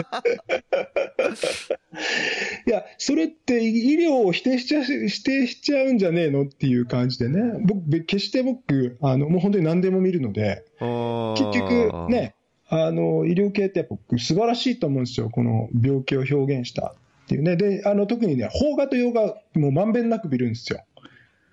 でもな、なんでかっていうとね、もうね、もうジャンル全く違いすぎて、同じ映画とは思えないぐらい違うじゃないですか。そうですか。邦画と洋画って。もうなんかもう、あの、カメラワークが違うっていう感覚。なんかもう、もう、もうレンズも違うし、なんかこう、コマ回す、コマの回数も違うようなぐらい、あのね、日本人のこう感性、日本人に生まれてよかったなっていうのは、日本映画をいいなって思えるっていうかね。ああ、なるほど。まあ、世界観が違いますよね。そうそうそう。だで、僕はどっちもやっぱりいいので、そうそう。だから、え例えばね、あの先生見られてるかな？僕、あの、統合失調症ってよく、あの、医者に偏見を持たれがちですけど、あの、患者さん自身がかわいそうだなと思うのが、あの、ビューティフルマインドっていう映画、見てないです。ラッセル・クロウだったかなでしたかね。あの、統合失調症をもうもろ演じた映画なんですよ。実はあの、教授が結局、ノーベル賞だったかななんか撮るような映画で。あの演じ方、ええ、ちょっとこれぜひ。あの、幻覚を映画でこう表現したっていうかですね。かその、その、幻覚の見える統合失調症患者のこの人生観をもろ自分が投射できるぐらいの映画で。すごいっすね、それは。これは病気だと思ったんですよ。病気？いやいや、統合失調症は、いやいや、特に。なるほど、なるほど、なるほど、なるほど、なるほど。あの、まあ別にその人格障害でもそうですけど、病気なんですよ。疾患だってことはもうはっきり。そうそうそう、うん、そうですよ。だからそれを知らないまま、救急外来とかで精神科を知らないままやっちゃうと、なんかもう聞こなんか心が弱いからこうなったんだとかね。あなっちゃうわけですよ。で、そうじゃねえぞってもう完全にこう分からせてくれるような映画なんですよ。彼らは相当大変だし、同情すべき最たる人だし、うん、末期がん患者さんより実は辛いし、みたいな感じになるぐらいの、なんかこう、正しい視点の置き方っていうのが学べるっていうのがあって、ね、なるほど。そういう映画も名作だなと思うし、あとはこう、例えば、日本映画でいうと、ディアドクターっていうのが僕、最近よく学生さんにはよく提示しますけど、まあ、あれも日本映画、あれもまあ、地域医療の映画なんですけど、はい、あれも、あの、離島の医者とこう重ね合わせれる部分がすごく良かったりするんですよね。はい。はたや、やっぱその、監督が指示してる、この、セリフではなく間での言葉がない、この感情とかうまく表現してるんですよ。あ日本やなここれも、だからそういうのを見ると、やっぱり映画ってやっぱすごいなとか思えるし、なんかこう、なんか映画でしかできないことやなっていうのが、だからね、小説が売れたから映画化されたっていうのはね、ちょっとなんかね。ダメなパターン。うん、ちょっと。映画、映画スタートでやっぱ行かないといけない。そう、え、の方がやっぱりこう、やっぱそうなんだ、みたいになるよね、みたいな。だから先に映画見ちゃうともう小説も読ま読まなくなっちゃうので、うん、で、大体、あの、小説見て、読んで、映画見ても、うん、うん、なんかそれ以上の感動はあんまないよね、みたいな。まあ、オリジナルがいいんでしょうね、やっぱり。ええうん。なんか映画しかできない間はあるし、小説にしかできない裏のセリフはあるじゃないですか。うん、っていうところですか、ね、まあまあ表現方法の違いがありますからね。うん。だから、そうですかね。で、本で読むのは、ね、確かに小説もそんな読んでるわけじゃないんですけど、あの、まあ医学書と、まあ、えっ、ー、と、ビジネス書、えー、まああるいは自己啓発になるのかなっていうのと、あの、関先生が言ってたような哲学みたいな本も最近はちょこちょこ読むようになってるし。うん、先生の今の情報源って、どれぐらいの割合になってますか？その医学と、まあ、どこからノン医学っていうか分かんないですけど、ノンメディカル、メディカル VS ノンメディカルって何対何ぐらいですか、えー、今はどっちかというとノンメディカルの方が多いかも。多いぐらい。うん、うん。まあ、だからそれが、線が引けれるのかっていうのがあるんでね、まあ、番組も今やってるし、しね、あの医学に関してはあの、当然今でも分かんないことって結構ちょこちょこ出てくるので、あのがっつり一から本を読もうとしても、もうなんか知ってる内容がやっぱり多いので、本自体はね、本というよりは、あのやっぱ電子的な、例えばアップデートだったり、論文だったりっていうことの方が、その単純に知らないっていう疾患と出会うことがあんまりないので、うん。なりません？だからそうだから。まあまあまあ、専門医取ると、まあまあまあ、全然違う専門やろうと思ったらまた別でしょうけど、まあ、自分の専門範囲はそうなりますよね。うん、っていう感じですかね。先生、何読んでます？あの、臨床系だと。定期的に取り入れてる情報としては。今はね、あの、例えばニューイングランドジャーナルが、まあ、あれ、まあ、あれ雑誌だもんね。まあ、書って言われると、あ、まあ雑誌。フィジカル系の本になるか、あ,、あと、まあ、まとめたりするときとか、うん、うん、うん。あの、例えばマクギーまとめるにしても、あれもいい勉強になりましたよね。もう改めて。ああ、うん、もうそうですし、えっと、あとはまあその都度、もうその疾患によって開く本が違う。まあ今、例えば、あの、自分もほら、過去か、あの購入した本がドワーッとあるので、そこからもう一回こう取り出したりとかして、もう過去、結構過去なんで、これ正しいのかなと思って読み広げるじゃないですか。うん。本読むっつっても。で、やっぱりそれって、今、今とどうなんみたいな入っていきます、うんうんうん、昔はまあそうやったかもしれんけどってとこもありますね。そうそうそう。で、またまあ、必要であれば、また、あ、これ新しくなってるわって買ったりとかはしますけどね。うん、だけど、まあ、結構ね、日本の教科書って、もう結局、まあ、教科書全般的にそうでしょうけど、基本から書かざるを得ないじゃないですか。はい。で、そこってもアップデートされないじゃないですか、ほとんど。うんうんうん。まあ、普通は。部分は。うん。なので、あんまりこの総合診療医で今一からアップデートすることってあんまりないですよね。むしろそのアップデートされる領域の部分ってほぼ専門領域なんで、うん、うん紹介しちゃうので、患者さんをどちらかというと。ああ、まあそこになると。だからまあ、どっちかというと、まあ定期的に先生が読んでる、まあ雑誌とかニュースとかでいくと、ニューイングランドぐらいかなぐらい。下手したらね。うん。まあ、あっこ大体集まってきますからね。そうですね。情報が。うんうん。で、まあ、次の質問としては、まあ先生、はい、まあこれ、マツケン先生ともちょっと話したんですけど、はい。まあ、知識をインプットするじゃないですか。うん。で、寝かして、寝かして、アウトプットするじゃないですか。うん。で、今度アウトプットして作り出したものを今度広めるっていうプロセスもあるじゃないですか。はい。そこら辺のバランス感ってどうされてますか？それは、時間ですか？それとも。時間にしろ、まあ、エネルギーにしろ。うん、エネルギー。うん。そうね。あのー、マツケン先生ともね、むしろこれよく話してたのが、まあ、知識まあ、いわゆるあのメディア的な話でいくと、はい、知識はもうこんだけ広がりすぎてるので、新しい知識を自らこうアウトプットするっていうのが、結構やる側としても難しいんですよ。知識だけだと。知識だけだと。だけだとというか、もうほぼ新しいこと、特にフィジカルに関してはないに近いので。うん、あのないとまでは言えませんけど、まあ、それは表現の仕方になるんでしょうけど、なので、あの、なんていうかな、僕が例えばアウトプットするために、なんかこう、書くじゃないですか。はい。で、書く内容も、実はもう結構昔に書かれてることがもう、焼き増しになるんですね、結局。ほとんどの内容が。だけど、もう全部焼き増しになるなら、もう僕書きたくないってよく言うんですよ。おもう、いやいや、人生の無駄遣いだってよく言うんですけど、では他の人がやってるので。はい。なので、やるなら自分のオリジナリティがある内容を書ける内容でしか書きたくないし、うん、まあそれが多分あのあの研究されてる先生って多分その感性がかなり強いと思うんですよ。そうですね。うん。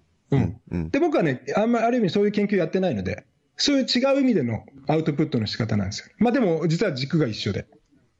ではなかったことを証明したいので、研究しましょうじゃないですか。うん。でも、ああったことを、ね、フィジカルなんかまさにそうで、いっぱいあるのに、誰も現場でさやってない やってないですからね。これやってないですからね、これ。やってないでしょ。こんだけ膨大にあるのに、ね。そうですよ。で、それをね、同じように、こう、こう、理路整然にこう、並べて出しても、誰もやらないことは証明済みなんですよ。歴史が。歴史が証明済みなんですよ。確かに。そう。じゃあどうするかって、やっぱり、ちょっといろいろ言われるかもしれないけど、ちょっと軸を出し、出しつつ、まあ、ちょっと、じゃないですけど、はい、そういう形ででも発信しないと、まあ、僕がいる意味がない。僕がこの分野で発信する意味はない。と思ってるんですね。だから、あの表現方法に関してはかなり熱を入れてますよね。なるほど。意図して、意図してこう楽しくおかしくやってますよね。もうそれもアートですね。アート、アート。そうそうそう。本当にアートだと思いますね。うん。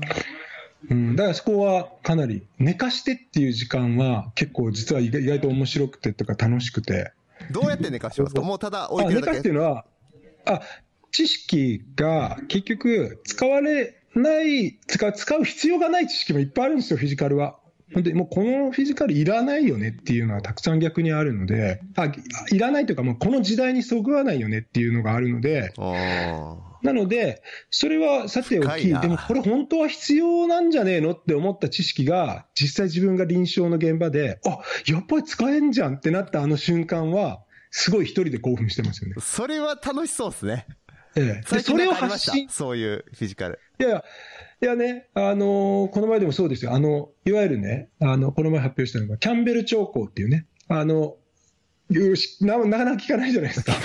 あの COPD の患者さんでね、あの肺気腫の患者さんで、この器官が縦に動くっていう所見って、はい、あの結構重症の患者でやっぱりこう見られますよって書いてあるんですね、教科書には。はい、まああのでそれってあの数字でも実際出てるんですけど、誰も実際周りでやってなくて、はい、で自分がこう、じゃあそれ意識すると別に例えば肺気腫の患者さんなんか結構見るので、本当に重症な人だけ出てた時とか、あ、これやばそうだっていう時に、あ、やっぱり出てるわってなった時は、あ、これはアクションにつながるなとかね。例えばこれ、なんか次の、例えば、C えー、と CPAP をつけるとか、NPPV つけるとかのアクションにつなげれた時とか、あ、これ消えたよとかなると、あ、繋がってたとか、やっぱりなるわけじゃないですか。そこは寝かしてるところなんですね。そうですね。で、これを、研究に入っても確かにいいんですけど、そうすると他を捨てなきゃいけなくなるので、なかなか僕一人ではここここから先には踏み入れないんですけど、僕は少なくともそこまでをすごく楽しめるし、そこの発信はやっぱり楽しいですよね。ああ、なるほどな。それは、な、わかりました。わかりました。そういう感じね。本当はそういう領域を専門分野の先生方にいろいろやってもらえると嬉しいけど、多分いない、それも。うん まあ。いないし、だやっぱりね、あの、ほとんどのエビデンス、特にあの身体診察のエビデンスは、えっと、もうほとんど信用してないんですよ。うん。まあ信用してますよ。あの、傾向程度ぐらいにしか信用できないので、で、それってね、証明しようがないんですよね。自分が系統立てて、こう、あの、例えば組んだとしても、それが次の世代にこう適用できるかすら分かんない。分かんないですよね。エビデンスを頑張って作るの方が結構大変ですよね。1980年代の医師の聴診能力と今の医師の聴診能力って一緒なんかって言われると、もう分かんないじゃないですか。分かんない。分かんないですよね。だから、ここね、もう際どい表現になるんでしょうけど、分かんないから全部なしもなしだし、じゃあ、あのー、ちょっと、これ際どいところなんですよね。どっちつかずをいかなきゃいけない中で、やっぱりアートで問題をこう、球を一回僕投げることが結構大事じゃないかなと思うんですよ。ね、これってね、本当に他の分野の専門領域のエビデンスの扱い方とはかなり分けなきゃいけないと思ってるんですよね。いや、確かに。それは面白いですね。まあ、そうやな。うん、いや、もう、あの、際どいですよ、この本はってってエビデンスの本出すべきなんですよ。うん、まあ、ほんまそうですね。いやいや、本当にあの、あの、本当の意味での正しいか分かんないですよね。だから、喜べるのかもしれない。うん、まあ、まあ面白いっすよね、それだけ。つながれ。うん。うん、そうなんですよ。ね、何でもかんでもね、ね今、定量化できる時代に、そうそう。これだけ難しいっていうのは面白い。逆に。いや、難しいですよね。いや、あのね、これもっと難しいのはね、医学教育を評価することだと思うんですよ。教育を評価することはもっと難しいと思うんですよね。まあまあ、アウトカムを何するかっていうところ難しいですし、まあ、それを正確に測るのも難しいですしね。うん。だから、だそこに僕は面白さを感じるかもしれない。ああ、なるほどな、ええ。僕のアウトカムでいくと、例えば僕が働いてる勤務先の医者が倍になったっていうのはアウトカムですよ。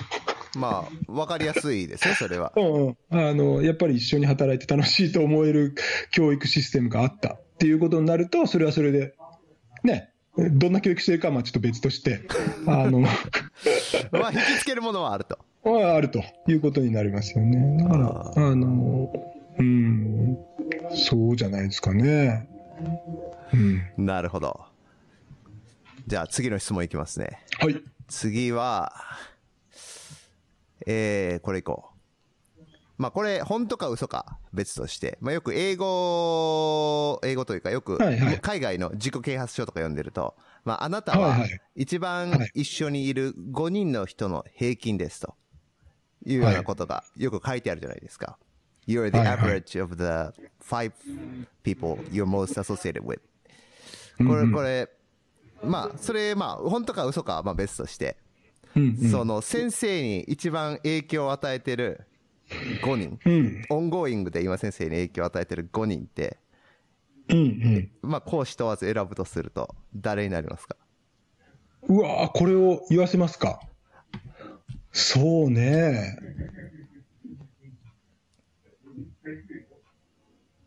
そうだよね。マツケンは絶対上がるんだろうね。上がるんだろうね。やはり。そうでしょうね。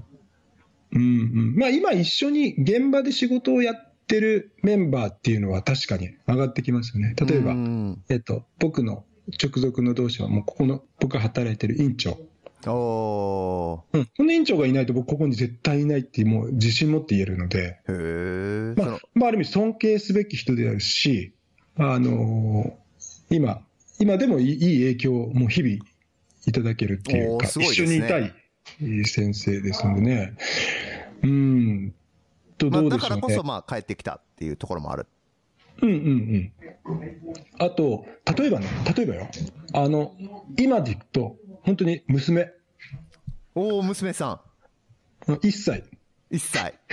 1歳の娘。これはもうね、最大の教師ですね。教師でありも本当に、その5人のうちの1人でしょうね。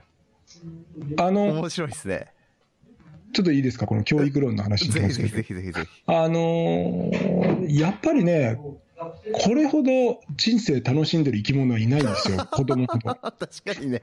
確かにそうやな。うん。これは別に、別に娘である必要がないのかもしれませんけど、でもこれは、娘じゃない、娘か息子、自分の子供でないとわからない感情なんですよ。言葉にしてみればそうかもねって、多分産んだことない人は思えると思うんですけど、産んでみたら変わるんですよね。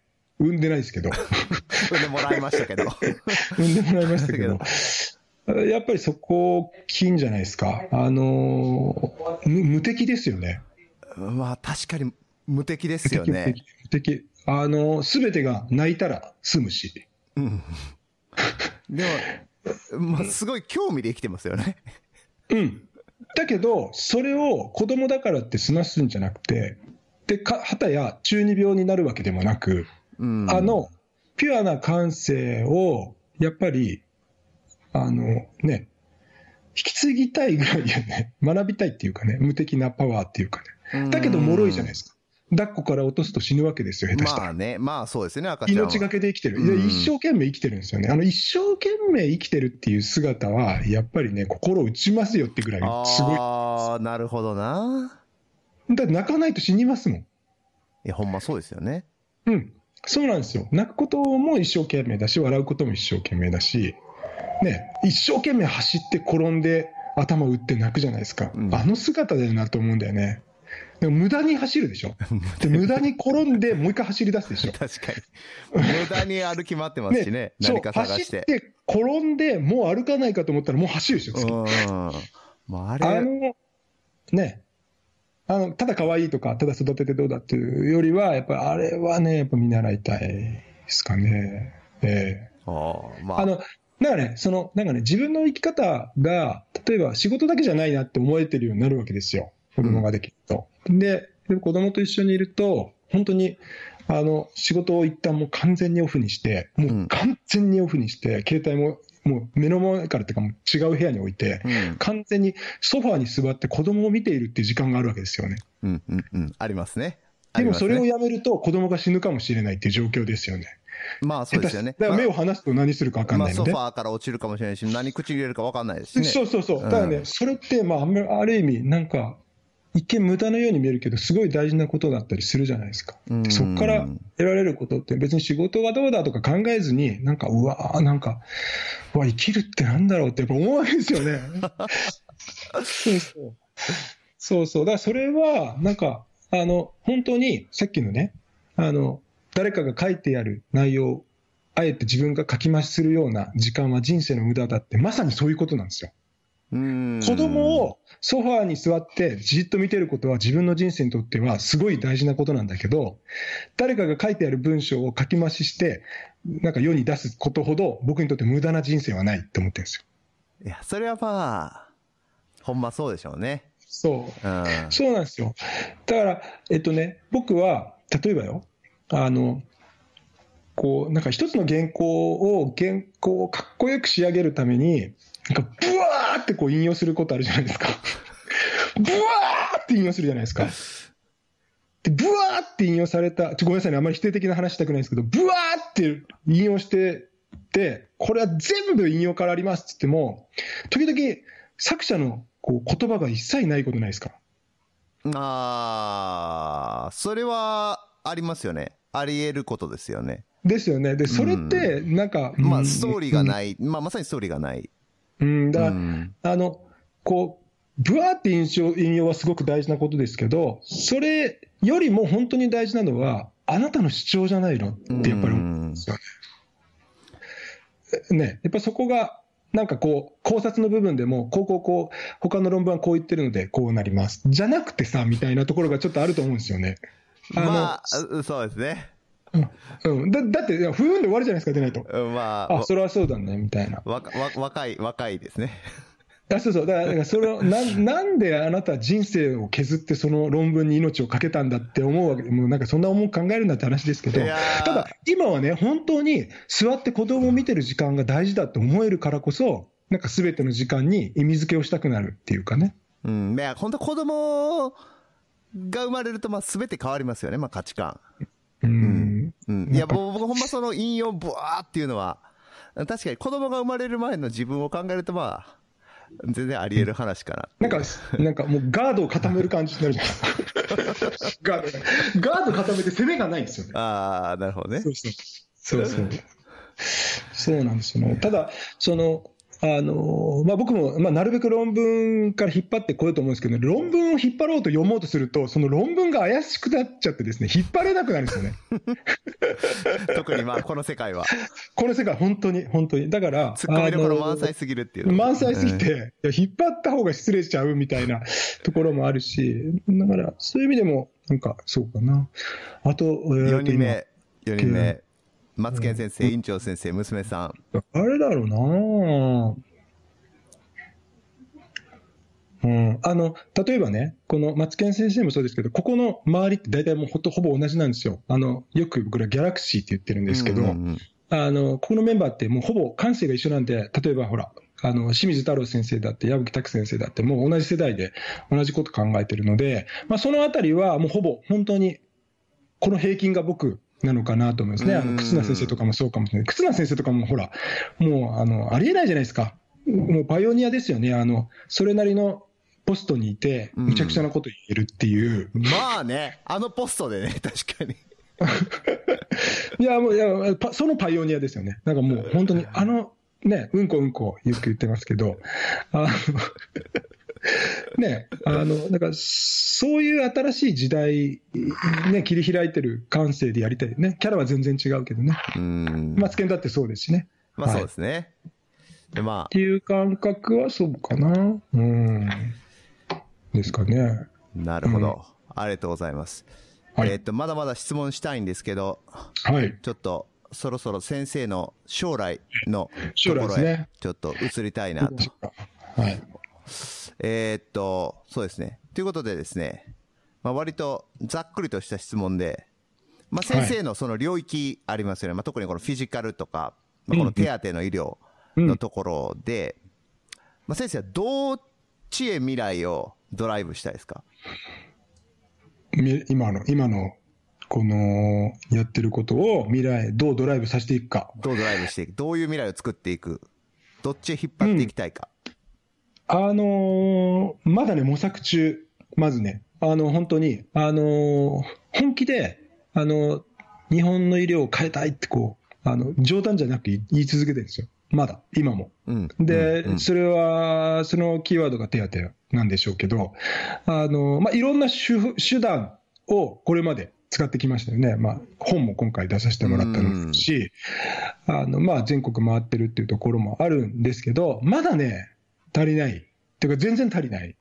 全然ゴールに至ってない。現実もよくわかる。特に、まあ、じゃあどこまで診察が普及したら、それがそうゴールと言えるのかっていうところがあるので、うん、まあ、正直、ゴールはないんじゃないかと思ってるんですよね。そこにゴールを設定しない。うん、逆にそういうビジョンをあえて掲げる。あの理念として掲げる。あの例えば、僕の組織の徳田虎雄先生は、命だけは平等だって掲げましたよね。ですね。掲げました。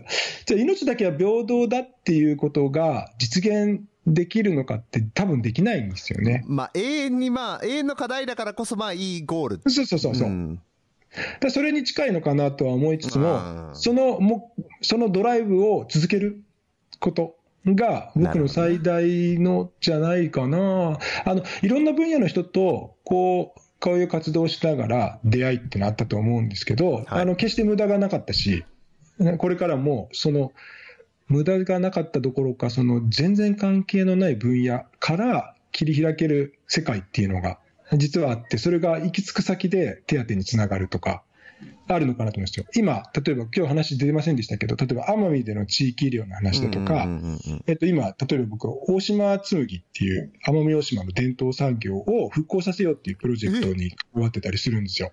へそそれって全然医学と関係ないんですけど、でも決して関係ないやっていうのは外の人が言うことで、中からしてみたら関係あるわけですよね。関係あるんですか？関係あるんですよ。特に大島紬関係あるんですか、関係ありますよ。まあ、結局、あの、産業と医療って結局同じ平行線じゃないですか。結局医療って医者が、ね、医者医者だけでやるもんじゃなくて、むしろ地域があるから医療があるし、医療があるから地域があるのかなと思うんですけど、そのね、奄美大島って、大島紬って一つの大きな産業だったんですけど、今もうなくなろうとしてるんですよね。なんか海外にだいぶ技術がいってしまったんですかね、あれ。あれ。うん、まあ、一つはまあ、大丈夫ですかね。あの、着物ですよね、着物。ああ、着る人が少なくなって。うん。そうそう。じゃあ新しくしちゃえばいいんじゃないみたいな話で今、活動をやってるんですけど、あの、まあ、そうやって人の流れを意識するだとかっていうことを、多分ね、都会にいたら全然感じないんですよ。うん。でも、人口が減っていく中で、で、僕らってどうやってこう、健康を守っていくだったり、あの地域のこう盛り上がりをこうやっていくのかって結構もう日常で考えることなんですよね。絶対に数年いたら。うん、っていくと、なんかいろんなところにやっぱこう見見出していける。で、それ、そのモデルがもしかすると全国につながっていくかもしれないじゃないですか。その、いわゆる、まあ、具体的なところというよりは、その根底のパッションみたいなものを発信できれば。ああ、確かに。実はね、うん、で、むしろね、そういうね、全然関係ないところから行けた方が、なんでやってんのっていう話に絶対なるので。それはかなり面白いですね。ええー、そうそう。だからそういうところを、まだ、こうね、お披露目できるレベルじゃないので、あんまりこう、外には言ってませんけど、あの、どんどんやりながらですね、あの、予期せぬ出会いみたいなところがあるといいのかなと思ってますけどね。それは結構先生の中で新しい軸になりそうなんですか？うん、まだ、わかんないですけどね。まあ、とりあえず続けながら。もう、いや、奄美だってそうですよ。3年のつもりがもう7年目ですからね。はあ、あ、そうや。それで、そうそういえば聞きませんでした。結局先生はもう最初からも地域医療に行くつもりだったんですか？学生の時から特集会にもう応募したっていうことは。地域医療はね、あ、えっとね、えっと、別に奄美大島である必要はなかったんですけど、あのー、まあ、トレーニング先として、研修があの僻地である特集会を選んだっていうのは事実ですよ。あまあ、トレーニングとして最初は考えてたけど、そまあ、そこで受けた衝撃で結局、もう地域で今に至るっていうことですよね。うん、だから、あの、わかんないですよ。本当に、あの、そんな先々まで決めてない、今でも決めてないぐらいなんで、あの、行って感じたこと、あるいは出会いが、本当に左右していくじゃないですか。しますね。僕もね、本当にだから3年間、奄美でやって、また大阪にいたので、大阪に戻ろうかと思ってたんですけど、まあ、それも、まあ、今のところも大阪に戻るタイミング分かんなくなっちゃってますしね。ええああ、なるほど。そうそう。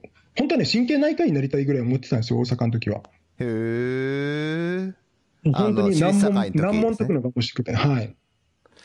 まあ、総合系か、まあ、まあ、強いてサブスペシャリティを取るなら神経内科か、まあ、呼吸器かと思ってたんですけど、まあ、神経内科のあの、謎の、なんかこう、病歴だったり、こう、意味不明っていうか、もう理解できないぐらい、こう、天地が変わるぐらいの、こう、患者さんを見ていると、なんかこう、やっぱこれに介入できた時の、しかも良くなった時のこう幸せはないなとか思えたので、あの、神経内科いいなと思ったけど、まあ、そのために捨てるものがあまりにも多いなっていうところが、ちょっと奄美に行って、な強くなったと、まだ魅力を感じたんでね、奄美大島に。なるほどな。はい。まあ、出会いっていうか、縁っていうか、そういうのはありますよね。はい。うん。と思いますけどね。うん、僕もまあ、こんな仕事するなんて全然、学生時代には思ってなかったですし。ねまさか YouTube を出したりとか、ポッドキャストやるとか考えないじゃないですか。でもそれって、もうその時の、その瞬間に、あ、やりたいと思った、そこに素直になれるか。であって、冷静になったら絶対やんないんですよ。冷静になる前に、やっぱやった方がいいと思うね。いや、ほんまですね、それ。ってやるときに、もう逃げられない一歩踏み出した方がいいですよね。いや、それはほんまそうですね。そう。で、うん、結局ね、例えばそれがね、僕正直あの、形から入るでもいいと思うんですよ。僕もね、ジョギング始める前に、ブワーって買ったんですよ、もうウェアから。一式、7年前に、ブワーってシューズも2足買うぐらいな感じで、なるほど、ね。じゃ逃げようがないじゃないですか。あ、確かに。も買ったしから入っちゃえば。うん、僕も確かにこれ、ポッドキャストはそれありますね。あの、もう、あの、この間、結局、ハあの、ボストンに行っていろんな人と会って火がついて帰ってきて始めたので、もうその勢いで、うん万円の機材いっぱい買い込んだらもうやらんわけにはいかん、ね。いや、そうそうそう。そうそうそう。それでいいと思うんですよ。いいっすか？でもそれって、だって行き着いたとこが、ああの時、ね、アメリカに行ったからって今自分に帰れる場所があるので、うん、なんとなく始めたわけじゃないっていうね、あの時決意したっていうところだけでいいと思いますけど、ね、まあ、えー、いいですか？ありがとうございます。いや、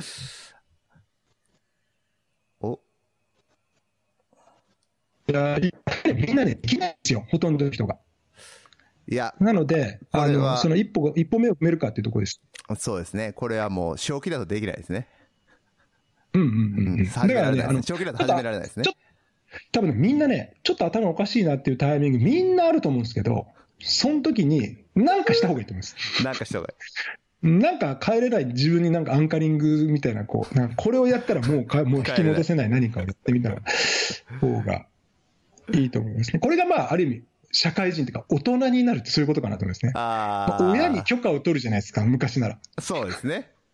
子供の時はね。ね、これってもう分かんないですよ、ね。責任も何も自分のあれだし、まあ僕後悔するのも自分だし。だけど、やるっていうね。まあでもちょっと僕、妻にロックに許可を取らずにあの何万円のもの買ってしまった。余計成功させないわけにはいかない。そうそう。そうそう、トラブルもね、やっぱ、いいと思いますよ、やっぱり。トラブルはないですよ、大丈夫ですよ。大丈夫ですよ。いや、僕なんかしょっちゅうトラブルですけどね。もう勝手にこんなの買ってるとこありますけど。ね、ということでですね、あの、まあ、今後、えっと、先生、今出た本としては、今、まあ、手当の医療、こんな時オスラ、うん、それからマクギー。マクギーね、これ、実はね、昨日手元に届いてね、もう今もう、ほやほやで、こう今、感動しながら見てるんですけどね、これがもうマクギー最新作ですよね、このマクギーの。もうタイトルからしても素晴らしいですね、ねフィジカル診断学。ねそう、これもね、あの清水太郎先生が提案してくれてね、あの本の題名変わったんですよね。うん、昔はね、身体審査学って言ったからね。まあこれタイトルはまあ言い当ててますよね。そうそうそう。ね。いいですよね。もうまあこの、こんな時オスラーもあの、僕読ませていただいたんですけども。はい。うん。あれもいいですね。僕はあの、平成の心は、多分学生か研修医の時、ど、学生だったのかなと思うんですけどね、読んだっきりだったんですけど、あこれもっと読み返さなあかんなと、元の本も思う、思うほど、でも、あの、現代、やっぱ、今のケースを引いてるのがすごいいいなと思いましたね、やっぱり。ねうん、腹落ちしやすいというか。相当苦労して書きましたけど、うん、まあだけど、なんか、わかりやすいテーマになってるでしょう。うん、あの、内容も。うん、で、ケースもなるべくそれに合わせてるんですけど、あれぶっちゃけね、あの、こう、セリフだけ、その、オスラー先生の言葉だけ読んでも、わかりやすいところをなるべくピックアップしてるので、うん、なんかこう、刺さってるものにもいいし、なんか、あのね、平成の心読んでもらったら分かると思うんですけど、やっぱめちゃくちゃ難しいんでね。長いですしね。長い長い。そうそう。だからまあ、あの、あれが、この今言っていただいた3冊では一番力を入れたい本かなと思ってますけどね。うん、いや、あれはね、必読だと思いますね、こんな時をすら。うん、ありがとうございます。あのね、うん、なかなか、あの、100年以上前の言葉が、ね、こんだけ生きてるんだぞっていうのが、多分分かりやすく出てるのかなと思うんですね。やっぱり、オスラはやっぱ先生の原点なんですか？いや、だから、あれも原点じゃなくて、あれはだから僕、医者5年目になって初めて読んだ本なんで、原点なはずだったのに、出会えてなかったっていう、この、なんていうかな、負の感情から、こうじゃいけないんだっていう感情から始まったんですよね。でもね、それでいいと思ったんですよ。もうこれがね、できたことがすごくいいお手本になったんかなと思うんですよ。だから僕は別に昔からオスラ、オスラについてすごく知ってる人間でもないんだけど、今の気持ちがもう高ぶりすぎて本になっちゃったみたいな。いう感じなんで。で変な話、何十年も前から知ってらっしゃる先生にかにしては、もうなんか失礼な話かもしれないけど、でもそうじゃなくて、でも今僕は日本、まあ、世界の誰よりもオスラーのことを愛してるんだっていう思いが、あえて発信できる場所があるっていうことが、すごく嬉しい素晴らしいですね。うん。っていう感じかなと思いますね。うん、あれは本当、うん、いや僕もね、平成の心だいぶ前に読んだけど、いや、これはもうますます、あの、やっぱり AI が進んで、うん、テクノロジーがいろいろ代替していくと、やっぱりこういうアート的な部分ってもっと大事になってきますよね。うん。でね、多分ね、僕はアートってやっぱかなり大事にしてるんですけど、アートを大事にしてる人が、テクノロジーをやっぱこう発展させていった方がいいと思うんですよ。うん。えそれは。だって、その、うん、ね、技術自体もアートなんで、それを作る人が、まあ、やっぱアートがあるから今この AI があるんだみたいな形でできると、やっぱりいい感じのができるっていうかね、次の世代になるんじゃないかなっていう感じかなと思います。うん、僕、あのー、最近読んだ本でディープメディスンっていうのがすごい面白くって、はいはい、まあ結局、その、テクノロジーが進歩すると、まあ要するに今、例えばまあ、5分診療の中で、まあ、3分ぐらい、まあ、例えばお薬手帳を見たりとか、まあ、前どんな治療を受けてましたかとか、まあ、カルテ食ったりとか、あの、息子さんに話聞いたりとかしてるところが、で、結局2分ぐらいしか説明できない。みたいなところが、もう AI がそういうとこは1分ぐらいでやってくれて、まあ4分しっかり患者さんと目を見て話せる。目を見て、まあ、肩叩いて話せるっていう風になっていくんじゃないかとか、まあそうしていきたいっていうような話で。うん、うん、まあ、結構 AI によって仕事奪われるんじゃないかみたいな結構恐れが今、そっちの方が強いと思うんですけど、世間的には。うん、うん、まあ、進化の仕方によってはそうかもしれないですけど、やっぱり、アートをサポートしていく方向にテクノロジーが進歩していくっていうのが、正しい方向性かなとは思ってるんですよね。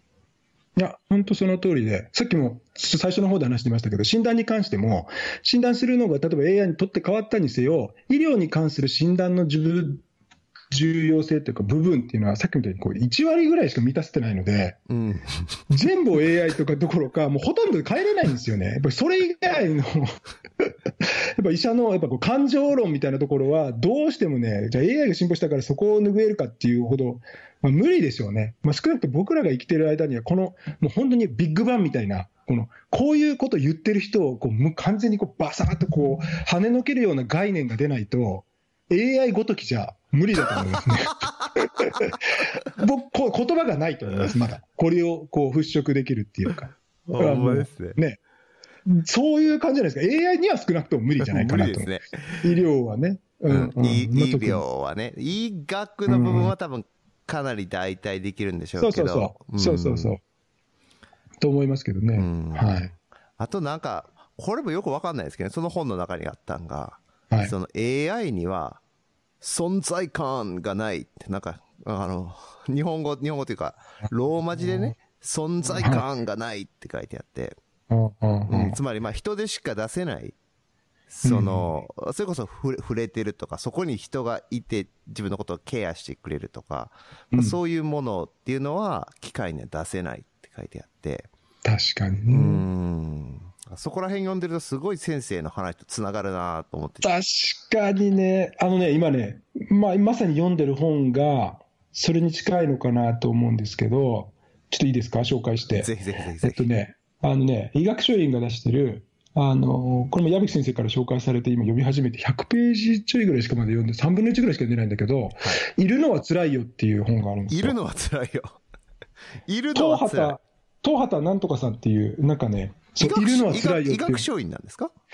小説なんですけどね、医学書院から出されてる本で、あのね、これまさに先生今言ってることがそうかなと思うんですけど、えっとね、あの、実録みたいな話で、えっと、精神科の精神病のケアハウスみたいなところで、精神分析、あの、セラピストとして入った、赴任したんだけど、セラピー受ける人がほとんどいなくて、実はケアデイケア、精神病の、デイケアのところにいるっていう仕事を結構やってるらしいんですよ。でいることが大事なんです。いるためにいるっていうことされてる。今人がいることが大事ってことですね。そう、そう、いる、そう、そういうことなんですよ。で、そこ読んでたら深いと思って、ケアっていることらしいんですよ。まあ、わかりやすく、まあ、集約させると。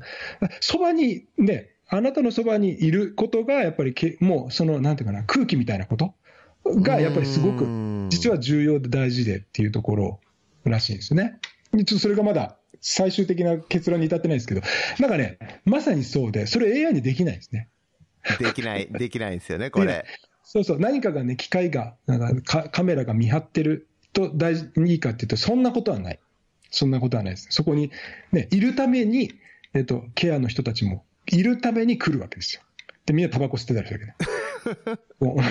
わかります？まあ、あるあるそういう社会、あるあるあるでしょ、うん、だから、そういうことなんだな、人間の営みってっていうね。ケアのしん、なんかこう、奥深いところには、そういうところにつながるところ。うん。それですね。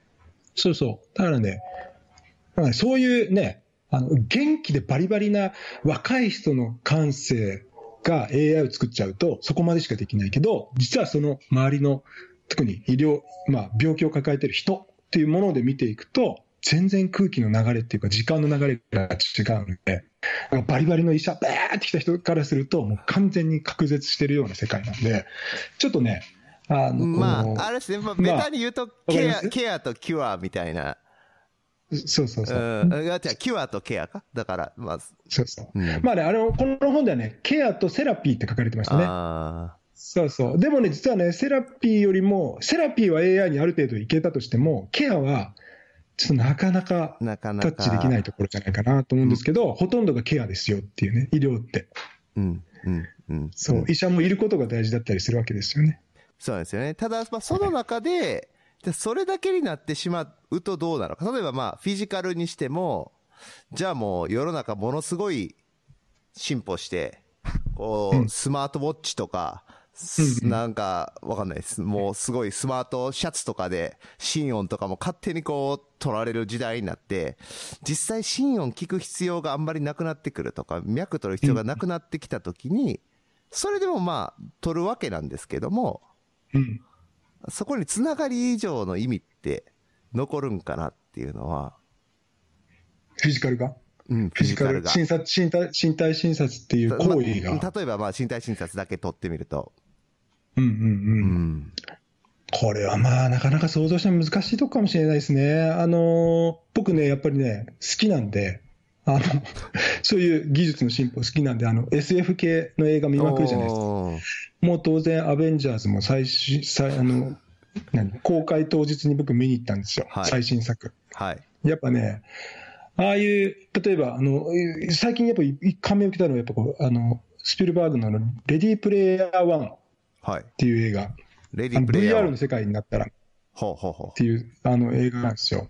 まあ、近未来の映画で、まあ、VR がスマホ並みに当たり前になっているような時代。うんで、それってね、決してあの想像できないわけではない、うんうん、じゃないじゃないですか。まあ、すぐ来そうですよね。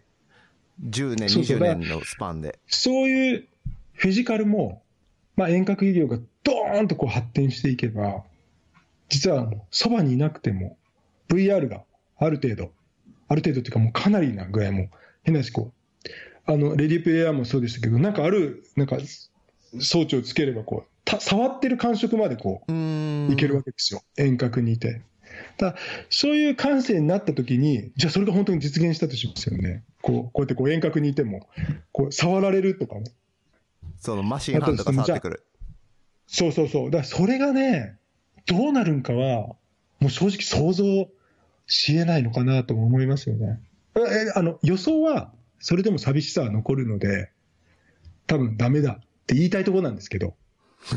だけど、それはその時考えようでいいと思います。なるほど。ただ、技術を否定することは基本僕はしたくないですね。うん医療技術の進歩は否定はしたくないし、で競競争するわけでもないし、むしろこううまくこうコラボレーションできる形で、そのそういう時代になった時に、例えばスマホが当たり前になった時代を僕ら想像できなかったので、うん、それと同じで、今考えてるじゃないですか、スマホが当たり前になった時代に。ねね、これでいいのかってみんなが考えてるじゃないですか、うん、そういう感じじゃないかなと思うんですよ。確かに、ね、さっき僕が言ったあの AI でもない何かが来るかもっていうのは、そうかもなと思うんですよ。でもそれって想像してもちょっと若干仕方がないところもあって。うん、まあ、わかんないですよね。わあ、なんか本当に面白いですよね。ただ、面白い、もう一個面白いのは、僕らが小学校時代の絵本って、21世紀がすごいロボット社会で空に、なんかこう、車が飛んでてみたいなのが当たり前みたいな、鉄腕アトムみたいな、小学校低学年ぐらいってそういう絵本がいっぱい流行ったじゃないですか。はい、けど、それって本当は大人真面目にそれを考えてたのに、全然達成しなかったじゃないですか。ドラえもんもできなかったし。うん。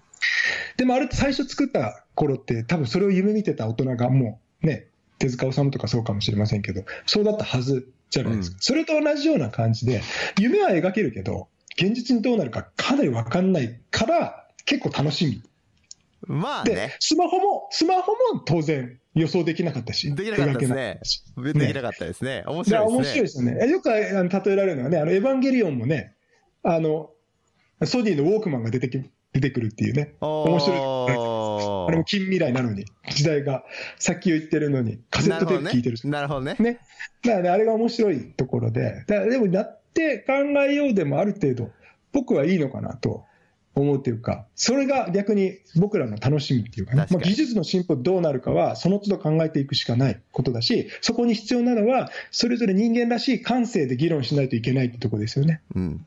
だからそれよりは、だから今、フィジカルが面白いんやったら、フィジカルに打ち込み、そこから学べる、まあ思考回路なりなんなりを学び、そしてまあ人間らしい感性で医療を捉えるっていうことも怠らない。っていうことをしとけば、まあなんかテクノロジーが進歩しても出たとこ勝負で、それに合わせた最適解が考えられるやろっていうことですね。と思いますけどね。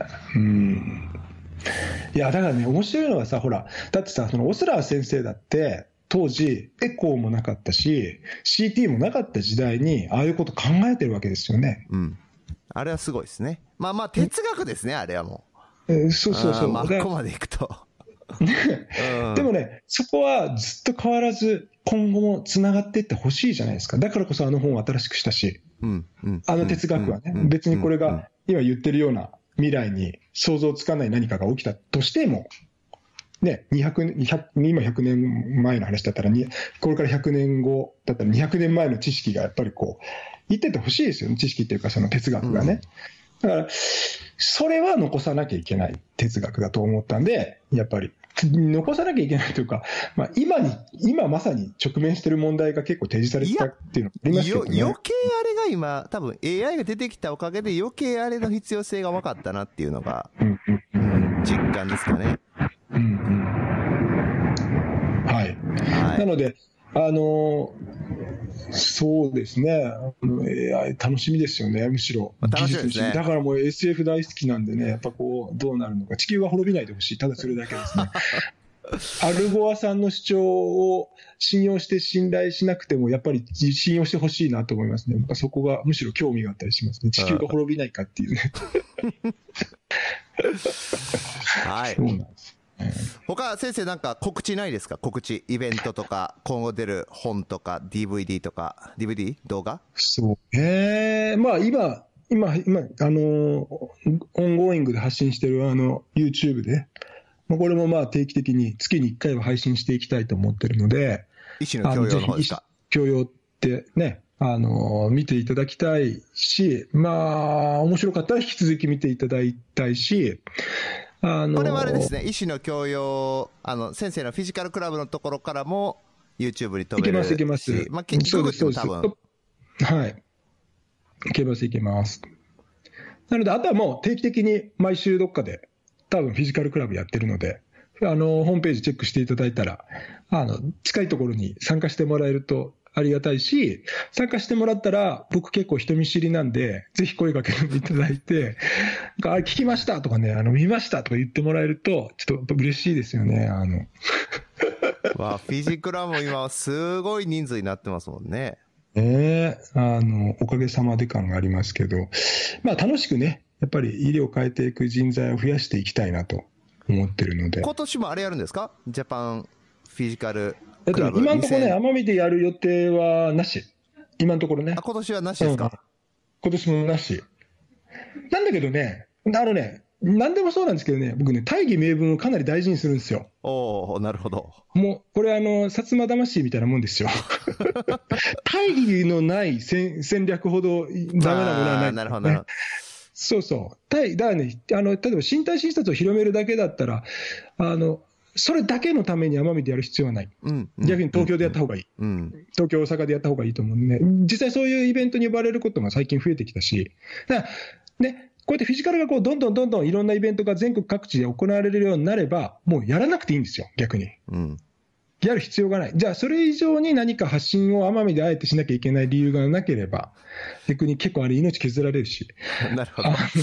た まあ、ただ単に奄美に行きたい参加者の人も多いんじゃないかなと思ったので。えあ、でもね、それはそれで来てもらっていいと思うし、あの、病院に受け付けてもいるし、それでいいと思うんですよ。で、あ、そうか、理由が欲しいんか。行く理由が。行く理由がね。いやいやいや、と思っただけ大変よ、あのイベント。いや、でしょうね、あれね。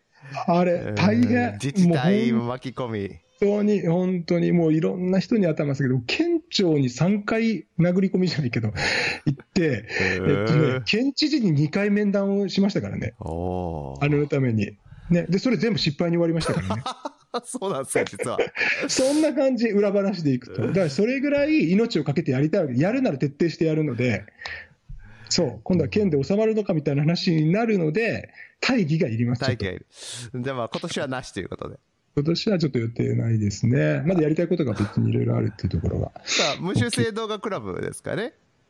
そうね。それもちょっとかなり力入れてます。でね、ちょっとね、じゃあ全然関係ない告知でいくなら、えっとね、7月の、7月の、これ7月に配信されてるのかがちょっと7月に怖いです。配信します。配信します。7月の29、30、これ月火なんですけどね。